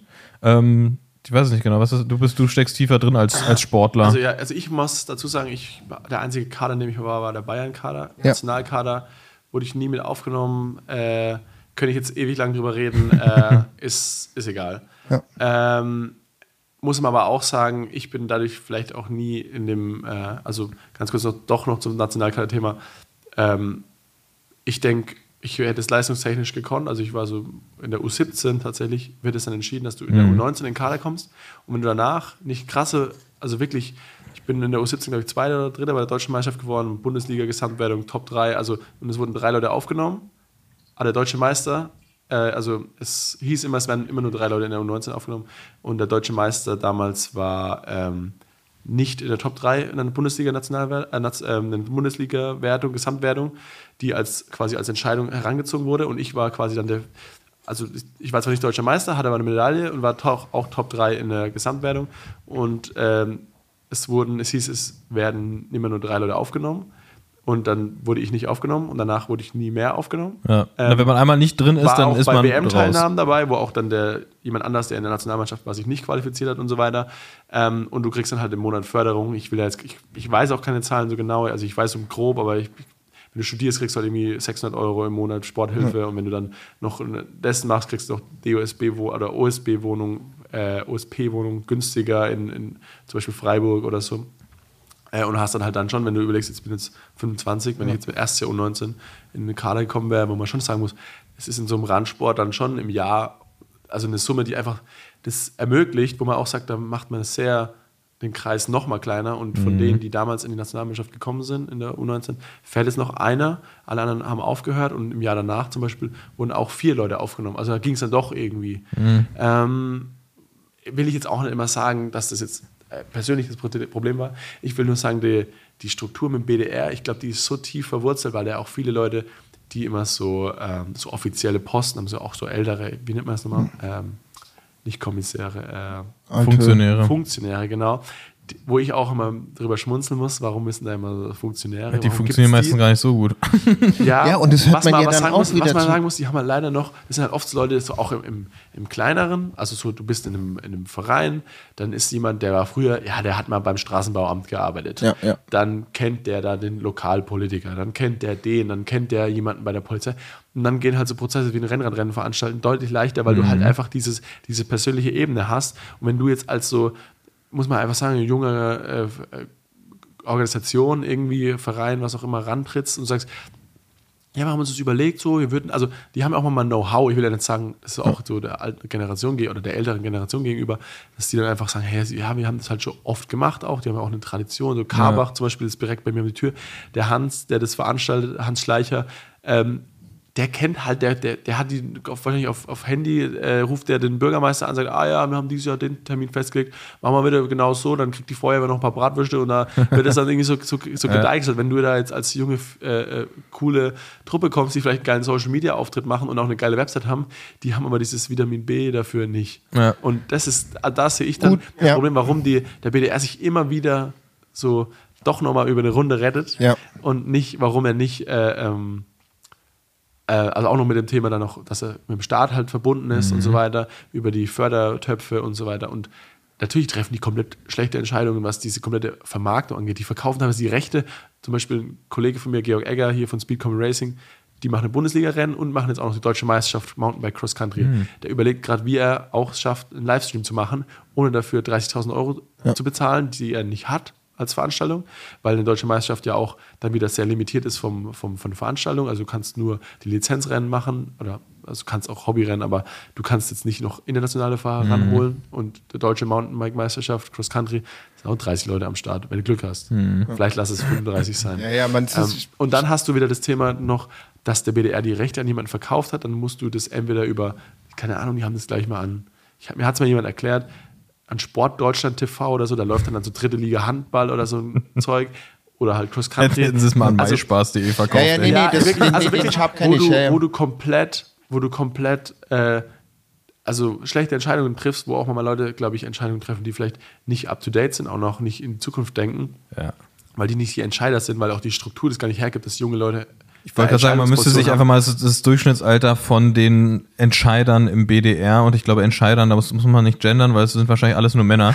ähm, das Durchschnittsalter müsste man sich mal angucken und dann mal schauen, okay, wie, wie zukunftsgerichtet ist es denn? Gut, da würde ich mir jetzt keine Gedanken machen, weil komm, gehen wir denen 20 Jahre, da sind die auch, haben die die Löffel abgegeben. So, ja, da muss man, nee, muss man auch einfach klar sehen, weißt du, und wenn die jetzt nicht so äh, äh, indoktriniert werden von diesem, von diesem System jetzt, wenn, das hört sich jetzt immer so gleich so verschwörungsmäßig, äh, und die, äh, sagen wir mal, die Young Guns dahinter sind und du natürlich dann halt, äh, ich muss euch das nachher mal im Off nochmal weiter erklären, aber das ist ganz äh, interessant, ähm, äh, und äh, ich würde sagen, okay, das war Thema BDR. Ich werde jetzt immer mal Aber wieder darauf kommen. Ja, ja, Mach erzähl noch mal mal. eine BDR-Folge. Es, ja, BDR Best of. Ja, ja. Es gibt aber, also ich hab, bin nicht ganz so tief da drin, aber ich weiß, dass es im Triathlon-Sport mehrere Weltverbände sogar gibt. Ja. Weil die Ja. da auch eben, ich meine, Triathlon ist ja schon krass, weil das ja dieses Thema Ironman ja ist ja quasi eine riesen Brand, Firma, die ja, ja. auch zum Beispiel das Cape Epic veranstaltet, ist ja eine, ich glaube, können dann so die ASO ist dann auch irgendwie so halber dabei. Auf jeden Fall machen Mhm. die äh, Ironman und der Ironman ist ja quasi eine Marke, die Das, ja quasi das ist halt, das sind wirtschaftlich denkende Unternehmen. Genau, Ne? Und, das, ist der ja aber BDR auch- nicht. Der Ja. BDR es sitzt ist ja auch einfach was, da. Genau, und auch ist ja, wenn du ehrlich bist, ist ja Nachwuchsförderung ja am Ende auch Fußballvereine machen das. Das ist ja auch ein Ja. wirtschaftliches System. Ich, ich äh, baue Spieler auf, davon werden nicht alle Profis, Ja. aber die, die ich habe, kann ich verkaufen. Die er, erzeugen dann wieder, die spielen mir wieder Geld in die Kassen. Ja. Ich habe, also im Endeffekt, Deutschland sollte da wird manchmal sportwissenschaftlich auch nicht unbedingt immer auf dem neuesten Stand der Dinge gearbeitet, natürlich auch wegen Geld, aber vor allem auch, weil halt manchmal Leute Trainer sind, die vielleicht gar nicht wirklich jetzt die Qualifikation haben, Trainer zu sein oder vielleicht einfach auch ähm, da halt so reingerutscht sind irgendwie, weißt du, ist ja auch nicht schlimm, muss man nicht immer 20 Jahre Ausbildung gemacht haben, um ein guter Trainer zu sein. Es geht ja manchmal auch eher so um die persönliche Ebene. Ähm, aber ich will damit erst sagen, dass die, dass der BDR, glaube ich, halt kein wirtschaftlich denkendes Unternehmen ist und äh, du ja auch sagen musst, okay, ist es manchmal sinnhaft, jetzt äh, mit allen ein, Mallorca-Trainingslager zu machen? Wahrscheinlich, aber ist es dann nicht doof, dass wir die unterm Jahr in, in ein Hotel bei einem Wettkampf stecken, wo es in ein, so ein Sternhotel, wo das Essen grauslich ist, wo aber keine Möglichkeit besteht, selbst was zu kochen, Ja.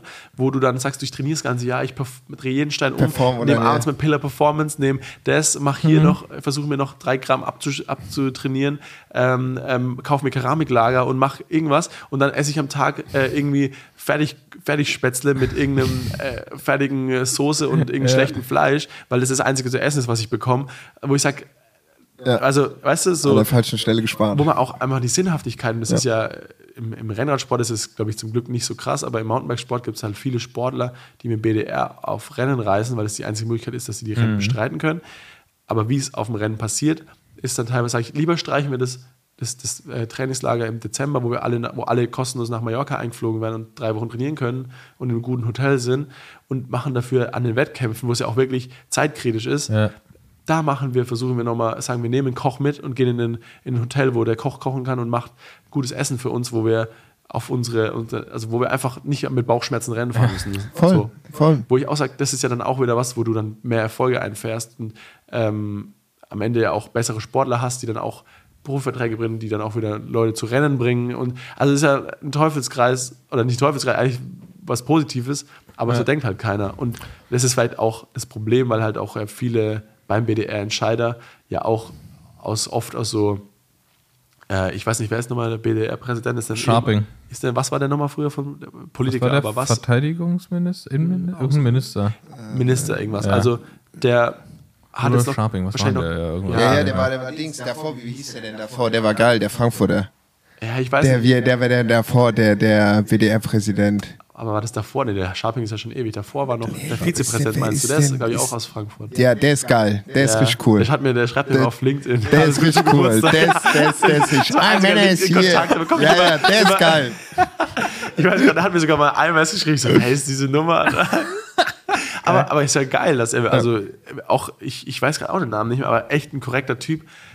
Zumindest, also ich meine, im Endeffekt geht es ja auch ein bisschen, dass man den Sport überhaupt kennt und nicht da einfach da drauf sitzt und seine Pension einstreicht. Wobei ich glaube, dass also überschaubar ist, was, was Sharping da tatsächlich selbst steuert im BDR. Ich glaube, Ja, aber ich, ich glaube ja auch, dass man sagt, okay, wo will, also die Struktur ja irgendwie auch modernisiert. Oder was hat der da, gut, ich will den jetzt nicht zu nahe treten, aber was hat der Typ da eigentlich zu melden? Weißt du, was ich Nö, meine? aber ich, was ich sagen will, ich glaube, die meisten kommen einfach nicht aus einer Wirtschaft, also die kommen Ja. alle aus irgendwie Berufen, die dann auch da Funktionäre sind oder die da reingerutscht sind, die haben da kein Investment. Die, die haben nichts mehr. Nee, die sind halt, und das ist, das ist halt das Ding, das ist halt so ein System. jedes und Jahr wenn ihren du, Fördertopf und genau, wenn du, in dem. System, wenn du in dem System drin bist, dann bist du drin und dann kannst du, also man sieht es ja bei, bei, bei Leuten, die einfach so viele Fehltritte, egal ob beruflich oder menschlich, die sind da immer noch. Die machen da einfach Ja. weiter. So, das ist, das ist halt irgendwie, es geht immer weiter. Ähm, deswegen, weiß ich, machen wir mal, machen wir mal hier einen Cut mit BDR, machen wir eine extra BDR-Folge. Genau. BDR Best of. Ähm, und ich würde ganz, Ich- ganz gerne noch mal so, ein- so ein bisschen über Dreamers Racing. Genau, das wollte ich eigentlich auch fragen. Weil ihr habt ja, ihr habt ja tatsächlich eine, eine Connection, ihr habt ja auch schon Rides zusammen gemacht. Ähm, vielleicht könnt ihr nur ganz kurz mal so irgendwie so ein bisschen umreißen, wie die, wie die Connection zustande kommt und dann daraus abgeleitet auch so ein bisschen, was Dreamers Racing ist. Ja, ich, ich fange mal an, weil äh, es fängt tatsächlich auch mit eurem Podcast an, äh, dass Julian mal irgendwo nebenbei erwähnt hat, dass er auch ADHS hat. Äh, und ich dann gesagt habe, ah, geil. Äh, ich bin nicht allein damit. Also, das weiß ich natürlich. Also, ich habe auch ADHS, seitdem ich, ähm, glaube ich, sieben oder so, wurde- also ich habe es schon wahrscheinlich länger, aber mit sieben wurde es diagnostiziert. Ähm, und ich habe mir halt auch mal, also ich bin so jetzt relativ lange ja für Kendall gefahren und hatte aber, äh, war da in so einem relativ kleinen Laden, der mich supportet hat. Ähm, aber also Bikes kamen halt von Kendall und äh, auf jeden Fall habe ich gesagt, aber irgendwie, also ich habe mir lange die Frage gestellt, muss man ein Top-Fahrer sein? Also so Top-Fahrer heißt für mich jetzt äh, World Cup-Sieger oder so, um äh, was zu bewegen? Oder es gibt was, was mir selber, äh, also wo, wo, ob ich, dass ich trotzdem Leute inspirieren kann oder zu was bewegen kann? Und dann kam mir halt die Idee, dass ich halt für mich gemerkt habe, dass ich mit Sport, also ich habe früher Ritalin bekommen, habe das nicht vertragen, habe das äh, war komplett Pain. Also nicht, dass es nur Ritalin schlecht ist, aber ich war da halt dann normal eher so froher, glücklicher äh, Mensch. Jetzt kommt der Hund rein Jetzt kommt Balu rein und sagt Hallo. und, und schmeißt alles um. ja. Oh ja. Vorsicht nicht, dass der hier die Aufnahme beendet, weil er seine Schnauze aus dem Knopf Also wir haben jetzt hier nochmal den Special Guest Balu. Vorsicht, der knabbert im, am Mikro. Komm, wir, red mal weiter, ich schicke ihn wieder raus. Ähm, genau, und. Ähm, jetzt auch noch der Hunde-Podcast. Äh, auf jeden Fall habe ich dann irgendwie gedacht, irgendwie würde ich da gerne was machen. Und das, äh, mich, ich habe mich da immer ein bisschen allein gefühlt, weil halt, du hast eigentlich die eine Möglichkeit, entweder du, du hast ADHS und kommst damit klar und sagst, es ist halt so. Oder du hast äh, ADHS und bekommst Ritalin, damit du halt irgendwie rückgestellt bist und in der so Schule und einfach in das System so, ohne es jetzt also, Funktionierst dass du genau so ein bisschen funktionierst und quasi kein Problem darstellst äh, und nicht extra Arbeit machst für Lehrer oder Ja. auch manchmal auch in manchen Familien. Ich hatte halt das Glück, dass ich eine relativ äh, oder eine, nicht eine relativ, sondern eine gute Familie habe, äh, in der ich geboren wurde und da meine Eltern mich extrem unterstützt haben und jetzt sagen, okay, ja, unser Junge bekommt oder unser Sohn bekommt nicht einfach Ritalin, damit er die Klappe hält, sondern mein Papa war komplett dagegen, meine Mutter hat gesagt, okay, wenn es ihm hilft, versuchen wir es. Ähm, und dann war es halt so, dass ich gemerkt habe, ey, ich komme damit nicht klar, ich merke aber, Sport macht einen großen Unterschied und vor allem dieses klassische, es hört sich jetzt doof an, aber die Struktur, die ich durch den Sport habe, also Ja. für die, die ADHS nicht kennen, das ist halt quasi so, man ist so ein bisschen Gedanken springen oft von einem zum anderen, man ist sehr impulsiv und man kann vor allem was, also man, man ist sehr davon abhängig von Endorphin und man macht Sachen, die einen nicht interessieren, Macht man keinen Meter. man keinen Meter, genau. Äh, ähm, und da ist halt, das ist halt in der Schule, gerade in der, in der Schulzeit, wenn man so anfängt, Grundschule und so, lernt man natürlich Sachen, die einen vielleicht manchmal interessieren, aber manchmal hat man auch keinen Bock. Und vor allem hat man nicht so eine lange Aufmerksamkeitsspanne Ja. für Sachen, die einen nicht interessieren. Und das ist natürlich doof, wenn du in der Grundschule schon die Basics vom so Schreiben und äh, äh, alles Mögliche verpasst oder da einfach, mh, also das heißt ja nicht, dass du dumm bist, sondern das heißt einfach nur, dass du da nicht aufgepasst hast. Woher sollst du wissen, wie man Brüche rechnet, wenn du da Ja. im Kopf ganz so anders warst? ähm, und Und das halt auch in der Schule noch nicht mehr erkannt wird. Und das ist ja meistens auch. Okay, Es wird auch nicht mittlerweile, erkannt, genau. mittlerweile ist ja das Schulsystem oder wenn man mit Lehrer oder Lehrerin redet, die sind ja da sauer auf Zack, um direkt zu wissen, was Mhm. für ein Defizit hat man, ob das jetzt äh, ein Problem mit ADS, ADHS, Legasthenie, Dyskalkulie und so weiter gibt. Aber früher war das ja sowas so, Ah, krass, das ist Blutkrankheit? Ja, also, Ey, come on. ja, also man muss Bei auch bei uns war so, die, die haben dann einfach so einen, die haben nicht auf dem, auf dem Stuhl gesessen, sondern einfach so einen Ball gekriegt, damit sie, damit sie nicht still sitzen müssen, sondern so ein, so ein, so ein Gymnastikball, wo man sagt, okay, das ist jetzt die Lösung, oder? Ja, ja, ja. Ja, also es ist ja auch wirklich so, das muss ich auch dazu sagen, ich habe das niemandem erzählt. Also ich, für mir war das diese Krankheit richtig peinlich. Ich habe in Mhm. der Schule versucht, dass das keiner mitbekommt. Ähm, ich habe das auch so Freunde wissen das jetzt so natürlich, aber ich es war nichts, wo ich jetzt irgendwie gesagt habe, ja, also so äh, ich habe das, sondern es war wirklich was, weil es ja auch nur negativ behaftet ist. Also es wird ja nie von positiven Eigenschaften Ja. berichtet, weil ich habe jetzt auch gerade nur von negativen Sachen äh, erzählt. Aber Ja, das früher ist hieß es ja Beispiel- auch immer so, ja, der ist hyperaktiv. ja, so ein Zappel-Philipp, oh, Ja, der, ja, ja. So, oh, so ein ADHS-Kind, der Ja, ja. nervt da im, äh, irgendwie im Schulbus rum oder so. Oder in der Schulklasse so. Ähm, aber das halt zum Beispiel, äh, also so CEO von Specialized zum Beispiel, auch ein gutes Beispiel, auch ADHS, der in der Schule auch grottenschlecht. Äh, aber der kann halt auf Sachen, die, sich, die ihn interessieren, kann Ja. er sich, und das ist beim, bei Julio bei mir auch so, wir können das da so richtig reinhängen. Also ich kann, wenn ich, also ich finde halt so technische Sachen und so Fahrradsachen finde ich richtig geil. Ich kann theoretisch, äh, äh, passiert auch manchmal, zehn Stunden mir ein neues Bike aufbauen und jedes äh, Lager nochmal auseinandernehmen und äh, das ist kein das gute Ceramic Speed äh, äh, Pulley Wheel Allride machen und also und esse dann nichts, trinke dann nichts und wundere mich dann, dass ich irgendwann äh, Sterne sehe nach acht Stunden ohne Essen und ohne Trinken, weil ich mich da so richtig so, das Ja. nennt man Hyperfocus, so, Hyperfocus, so richtig rein, äh, also so einfach so richtig einen Fokus drauf habe. Ähm, und das ist halt was, was aber äh, das in der, in der Grundschule interessiert ist keinen, dass du Ja. gerade einen Hyperfocus Ja, vor allem, ist, du kannst es ja auch nicht steuern. Du kannst nicht Ja, sagen, so richtig. erste, erste Stunde, jetzt starte ich hier meinen Hyperfokus wie so eine Genau. Superpower. Genau. Und dann bis zur Genau. achten Stunde durch und dann geh nach Hause. Genau. Ja, genau. Und äh, da war ich halt dann irgendwann so in der, so jetzt vor zwei Jahren, ja, genau zwei Jahren, wo ich so angefangen habe, dass mich das irgendwie so interessiert. Äh, oder nicht interessiert, aber irgendwie ich das Gefühl habe, ich würde da gerne was machen. Und ich halt gemerkt habe, dass ich meinen Lebensweg da relativ gut bestritten habe mittlerweile bisher. Äh, natürlich auch mit Höhen und Tiefen und natürlich auch äh, äh, auch jetzt nicht, dass man sagt, das ist jetzt immer, also man wird ja nicht geheilt von ADHS oder so, ist ja auch, ist ja auch nichts, nichts äh, äh, was jetzt so schlimm ist, dass man davon geheilt sein muss, aber ähm, es geht halt darum, damit leben zu lernen. Du kannst einen Umgang ist, finden, ne? Genau, und oft ist halt das große Problem, was ich auch selber merke, äh, dass man bei gewissen Sachen einfach, also ich habe mein Leben mittlerweile so ähm, mir gestaltet, dass ich da selten, also dass das Leben mir Spaß macht dahingehend. Aber ich habe zum Beispiel halt gemerkt, Schule war für mich wirklich, also wenn ich jetzt dran denken müsste zu studieren, dann denke ich daran, ich muss lernen und dann bekomme ich körperlich, also das habe ich körperliche Schmerzen. So. Ja. Also das, weil das für mich, ich weiß noch in der Schulzeit, wenn ich was lernen musste, ich bin froh, dass ich das irgendwie alles so, so, so äh, auf eine Arschbacke runter Ja. ge, ge, gerutscht bin, dass ich das äh, hinbekommen habe, da irgendwie ohne Lernen einen Ab- Schulabschluss und auch eine Ausbildung zu machen und alles. Ähm, ich will damit sagen, dass das Problem halt bei ADHS ist, ist es erstmal was, wo man sich für schämt oder was, was halt in der Gesellschaft oft noch was Negatives ist. Dann, dass du von dem äh, medizinischen Personal, sage ich mal, von Ärzten und so weiter, eigentlich immer als Therapiemöglichkeit einfach immer noch nicht gut ist. Muss man ganz einfach sagen. Ähm, also oft ist halt so, du kriegst Ritalin und dann kriegst du mehr Ritalin, weil es nicht mehr so stark wirkt, aber es wird nicht daran gearbeitet, dass du schaffst, damit zu, zu, zu, zu lernen, also zu, zu leben.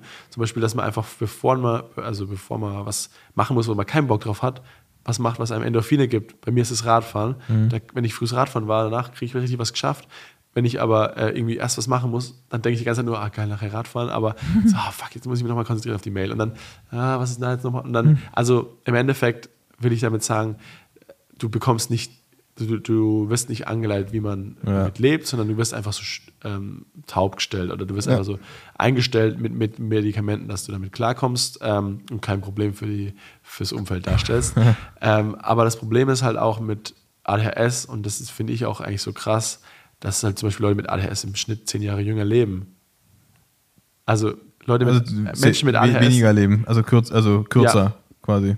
Also vor allem bei, bei un undiagnostiziertem ADHS, weil du natürlich extrem viel negatives Feedback Mhm. bekommst. Man muss sich das mal vorstellen, man macht ja nichts Böses, aber du bekommst halt, Alex, jetzt konzentriere dich mal bitte. Mhm. Hier spielt die Musik. Jetzt, was ist da draußen, ist jetzt nicht interessant. Hier spielt, also das Ich ist, hab dir doch die Mail, da stand es doch ja, drin. Hä, was, ja, also gerade so von, von Kindheit auf mal extra. Und dadurch halt entstehen natürlich äh, andere psychische Krankheiten wie Depressionen und so. Oder dann halt oft auch, dass Leute dann halt eben in, in, in Suchterkrankungen ab, ab, äh, Mhm. abdriften. Oder auch richtig einfaches Beispiel, dass man äh, halt Zeitmanagement technisch extrem schlecht ist, also Ja. extrem schlecht. Und dann, äh, meine Freundin kann davon ein Lied singen, wie oft ich die habe sitzen lassen für eine längere Zeit. Ja, ja, ich komme dann. Ich, oh, oh, ah, jetzt bin ich halb Ja, Stunde zu jetzt- oh, spät. Ja, das kriege ich da noch rein. ja, ist und dann, den Leuten und dann das recht also es ist wirklich will. das, äh, zum Beispiel auch die so Autounfälle oder riskantes Fahren oder halt einfach erhöhte Risikobereitschaft aus solchen Gründen einfach dazu führen, dass man kürzer lebt.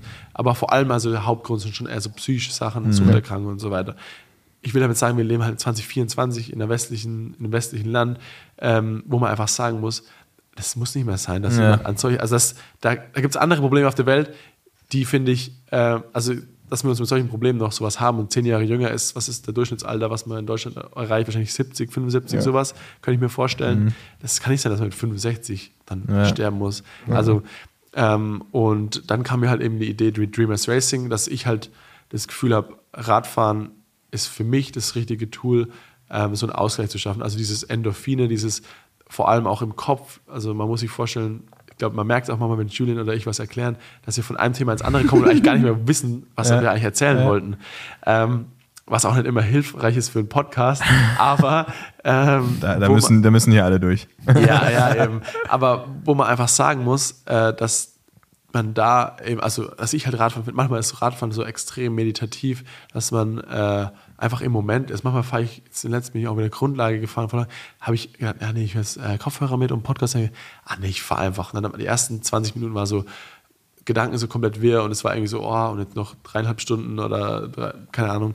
Und dann irgendwann merke ich, wie ich in so einem Ding komme, wo ich einfach so in so einem Tunnel bin, in dem aber ich zwar Sachen ist jetzt nicht nichts denke, aber für mich So eine Meditation ne? ist. Das ist, Und Meditation, wenn ich mich hinsetze und meditiere, dann springe ich von einem, dann höre ich das, dann denke ich darüber nach. Dann, also es ist extrem schwer, seine Gedanken zu lenken. Mhm. Und das ist was, wo, wo ich, wo Radfahren halt auch durch so eine, durchs, durchs Treten, das ist so eine gleichmäßige Bewegung.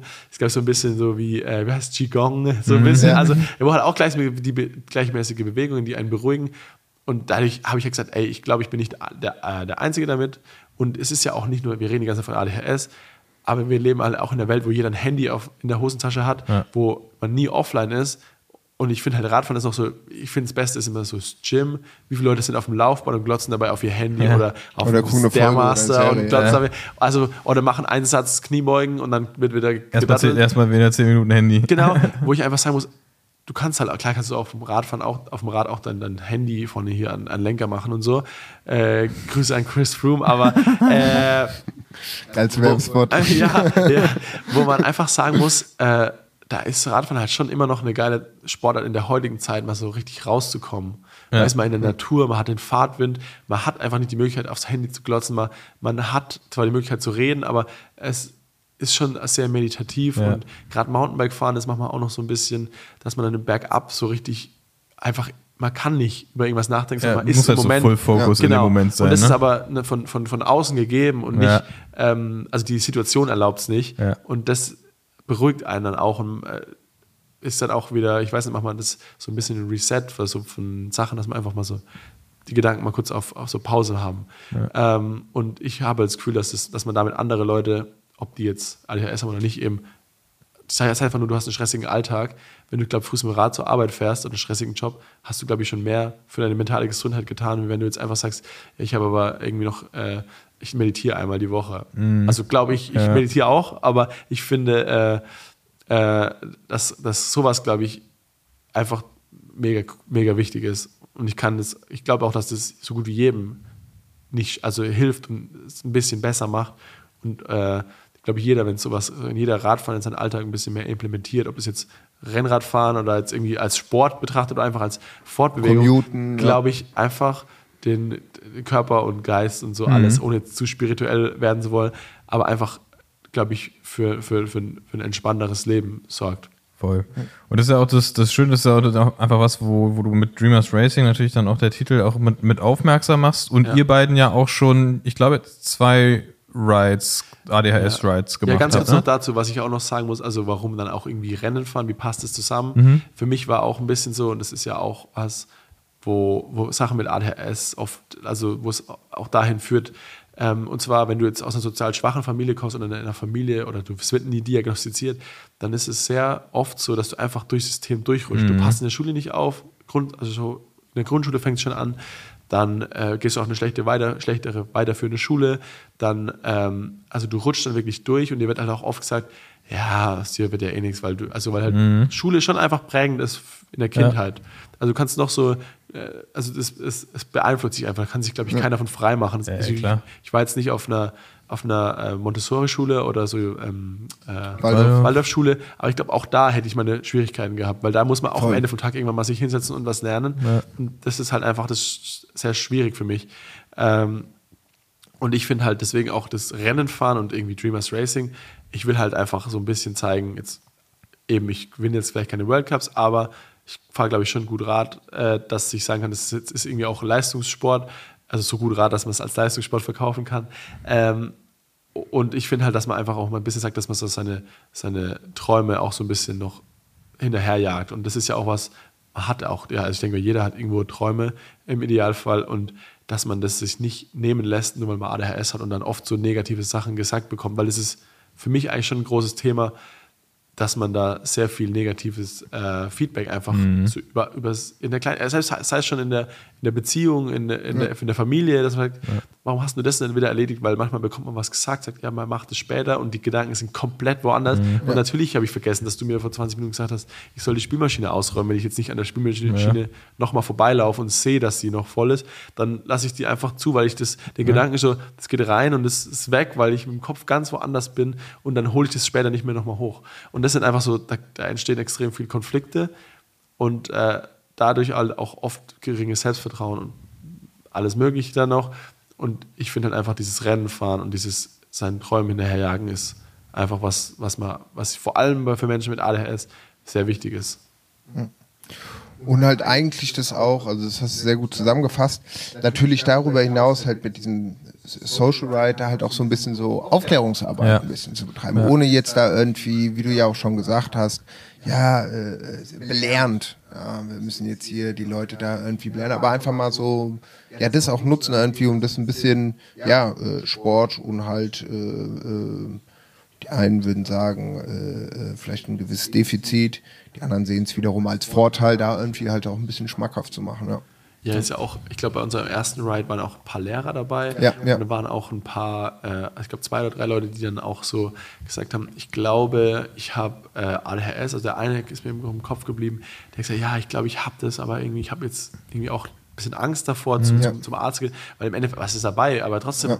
du willst irgendwie, also du willst ja auch jetzt nicht, warum gehen viele Leute nicht zur Vorsorge, weil sie Angst haben, Prostatakrebs Ja. Krebs zu haben oder weil die, Lieber nicht über wissen. Untersuchung, ja, lieber nicht wissen und, und einfach äh, krank sein, als so mit der Angst ein bisschen leben. Ähm, und da ist meine Meinung halt einfach, also ich, ich würde halt mit den Rides gerne erreichen, dass Leute erstens mal jeder, also abgesehen vom ADHS, Spaß dran hat und vor allem auch den, dass mit der Krankheit offener umgegangen wird und vor allem aber auch die Krankheit einfach so ein bisschen das negative Stigma so verliert. Dass es nicht mehr so was nur Negatives ist, sondern dass auch echt, du bist total kreativ, du hast, du denkst ganz anders, du Ja. denkst vor allem auch schneller vor, in manchen Sachen und äh, ich glaube halt im Endeffekt, also so die für die einfachen Sachen, so 01 äh, da irgendwie irgendwie Sachen vom Band setzen, ich glaube, da brauchst du jetzt 2024 jetzt keinen mehr drin ausbilden, weil das, das willst du Roboter machen. Also Ja. so die einfachen Tätigkeiten, aber so kreatives Denken, äh, alles äh, ChatGPT und Co. mal vergessen, wird immer noch irgendwo bei uns Menschen, glaube ich, dann auf Dauer gemacht. Äh, also hoffe ich zumindest. Ähm, und da halt einfach Leute zum Radfahren zu bringen, zum, zum, dazu zu motivieren, dass sie irgendwie mal doch wieder öfter mal Radfahren gehen, weil es ihnen auch für den Kopf gut tut und nicht nur für den Körper. Also ich muss mal wieder abnehmen, ich muss mal wieder mehr Radfahren, sondern ich, äh, Ja. ich gehe Radfahren, weil es tut mir einfach mal für den Ja, Kopf gut. Ja, Und voll. ich mache das jetzt, ich bin vielleicht ein bisschen langsam, wenn ich mit dem Rad zur Arbeit fahre, aber ich mache da auch quasi schon gleich meinen, also es, es geht mich, ich bin besser gelaunt bei der Arbeit und auch dann am Ende für Arbeitgeber und so, also ich meine, das sind jetzt keine Arbeitgeber groß dabei gewesen, aber so im Endeffekt sollte das ja die, die Message sein, das, es ist schade ja an niemandem was. Also man hat, man hat vielleicht Ja, und vor allem das, das Verständnis auch, ne? Weil wenn du, wenn du Arbeitgeber bist und du, du hast jemanden, von dem du weißt, der hat ADHS und der ist halt, der, dem kannst du halt nicht vorschreiben, dass er ab acht konzentriert sein soll, bis zur Mittagspause und nach der Mittagspause dann wieder, dass man dann halt überlegen kann oder so progressiv sein könnte, zu sagen, so, ey, dann arbeite halt dann, wenn es für dich gut funktioniert. Weil zum Beispiel, ich, kann- ich kann das ja auch im, im, im täglichen Leben mit, mit dir, Julie, zum Beispiel, dass ich schreibe ihm irgendwie um, um 17 Uhr irgendwas, höre dann bis 22 Uhr nichts und dann schreibe ich, ey, scheiße, ich bin jetzt erst aus dem Office raus, ich habe gerade irgendwie vier Stunden voll durchgehasselt, weil dann, dann ist halt der Moment und dann schafft er aber halt in vier Stunden mehr als wahrscheinlich viele in drei Tagen so, ne? Ja, ist genau und das so. ist, das ist halt genau dieses Ding. Warum, warum das limitieren? Weil man, wenn ich ihm sagen würde, nee, aber du sollst um neun arbeiten, er bringt ja gar nichts. Ja, ist ja auch das Problem. Ich meine, es gibt, Julie ist, glaube ich, das, also das äh, Prototypbeispiel für kreatives Arbeiten, dass er halt Ja. komplett machen kann, was er will, tagsüber, also zumindest in der Zeitgestaltung jetzt. Ähm, aber die, die, der Großteil der Gesellschaft oder der Großteil der Menschen, und das war, was ich auch vorhin gesagt habe, dass man dann durchrutscht, also dass du in den kreativen Job kommst, ist ja auch ein, oft ein bisschen ein Privileg, würde ich, würde ich jetzt fast behaupten, weil wenn du aus einer einfachen Familie kommst, sage ich mal, oder einer sozial Schwächeren, heißt, komm, mach eine Aus, mach eine Schule, Ja. mach eine Ausbildung, dann arbeitest du. Und dann bist du 19, hast eine abgeschlossene Berufsausbildung und dann sagen die wenigsten dann, ja, ich würde mich jetzt nochmal selbstständig machen als Fotograf oder dahin gehen. Also das sagen, ist ja auch, das ist ja auch ein bisschen so ein Luxusding, dass du sagen kannst, ja, ich, ich, ich arbeite kreativ und, und ich meine, im Endeffekt, Julie, ich glaube, das Nervigste sind auch irgendwie Angebote schreiben, wo du dich so, ah, wie, wie formuliere ich das jetzt? Du würdest dir wahrscheinlich liebsten äh, eine vier Minuten Sprachnachricht äh, drauf sprechen und sagen, was dir alles so vorschwebt Ja. und das so, so viel kostet, aber dann irgendwie aufschreiben, dann Brief oder hier dann Rechnung und äh, Ding und das ist ja das, was, wo man keinen Bock drauf Ja. hat. Aber äh, im Endeffekt will ich eigentlich nur Leuten bei diesen Social Rights, warum wir es auch immer so ein bisschen mit so einem Talk verbinden, äh, zeigen, wie wir damit umgegangen sind. Ich meine, jetzt auch öfter, ich meine, ich habe jetzt selber eine Tochter, die Wahrscheinlichkeit, dass sie vielleicht auch ADHS ist, ist auch relativ groß, also es wird schon auch weiter vererbt.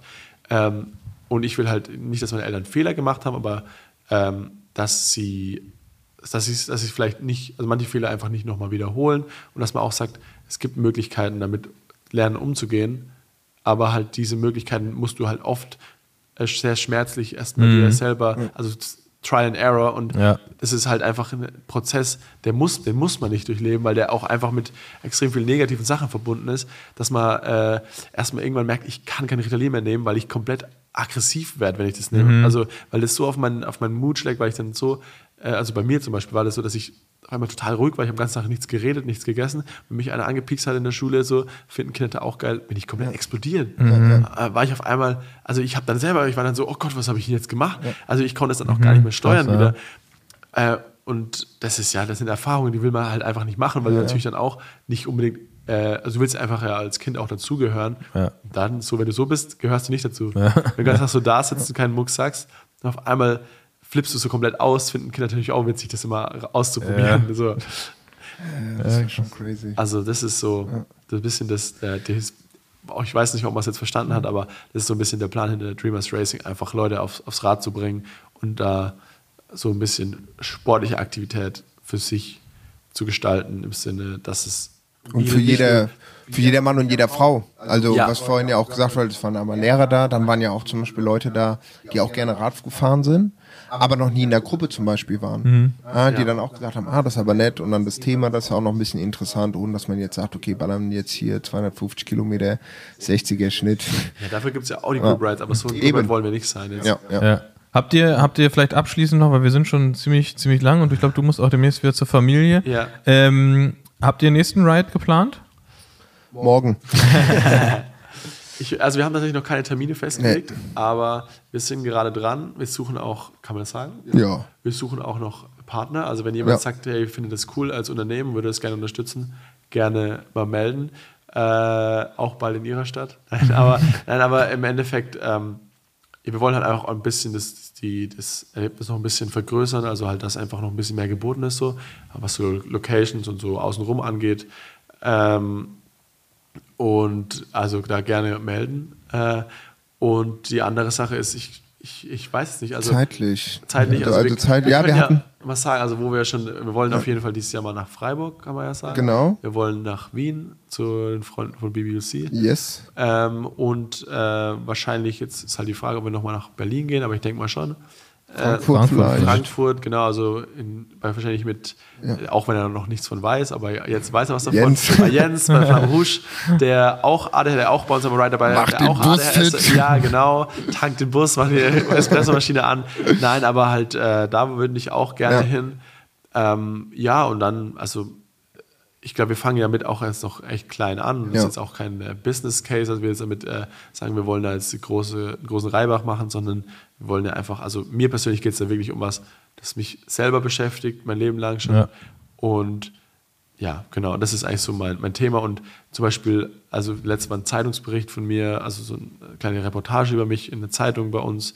Und äh, dann hat sich eine Lehrerin, äh, sorry, eine Mutter gemeldet, der jetzt, ist glaube ich auch selber Lehrerin oder Psychologin oder so, ich weiß gar nicht mehr genau.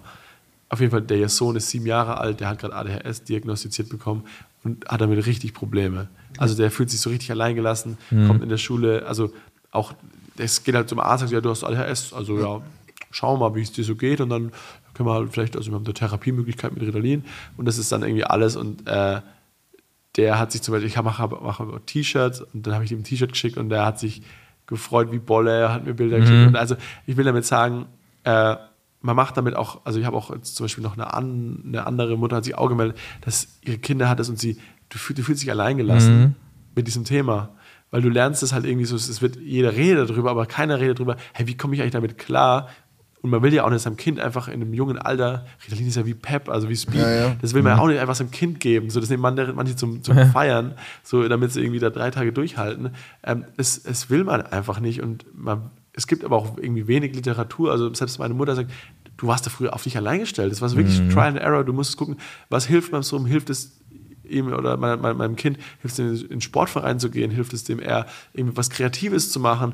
Und da wirst du komplett allein gelassen. Und das ist halt was, wo ich sage, das würde ich gerne erreichen. Wenn ich, wenn ich nur drei Leuten damit helfen kann oder einer Person, Ja. dann hat es sich schon rentiert eigentlich. Ja.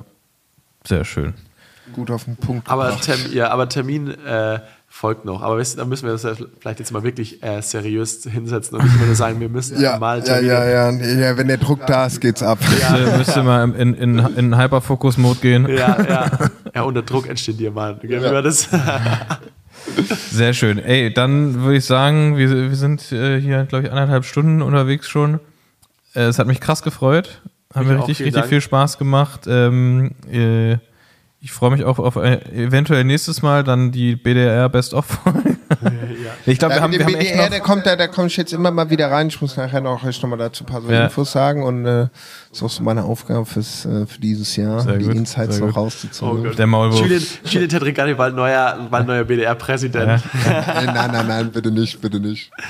Nee, aber Alex, geil, dass du da warst, dass das auch top geklappt hat. Also so zeitlich, auch wirklich live und direkt vor Ort. Ähm, Muss man erst in die Hauptstadt kommen, das ist geht. Ja, hier ins, Ja. ins Hauptstadtstudio. Jetzt ja, ich jetzt schon Ja, geil. 8000 Hertz Ey, Hauptstadtstudio. Wir machen, machen auf jeden Fall, äh, weil wir, glaube ich, noch viel haben, worüber wir noch reden wollen, aber du musst los, du musst zurück zur Familie und das sollst du ja auch. Ähm, machen wir, glaube ich, auf jeden Fall dieses Jahr nochmal einen Teil 2. Und äh, dann gibt's gibt's nochmal ein Update aus der Rennsaison, aus der Dreamers Racing Saison, aus der ADAS Ride Saison. Ähm, machen wir einfach so. Ja, Freut mich. Schön, dass du da warst. Vielen, vielen Dank und euch allen einen schönen Tag. Let's go. Ciao. Bro, meine Whip ist ein Fahrrad. Bro, meine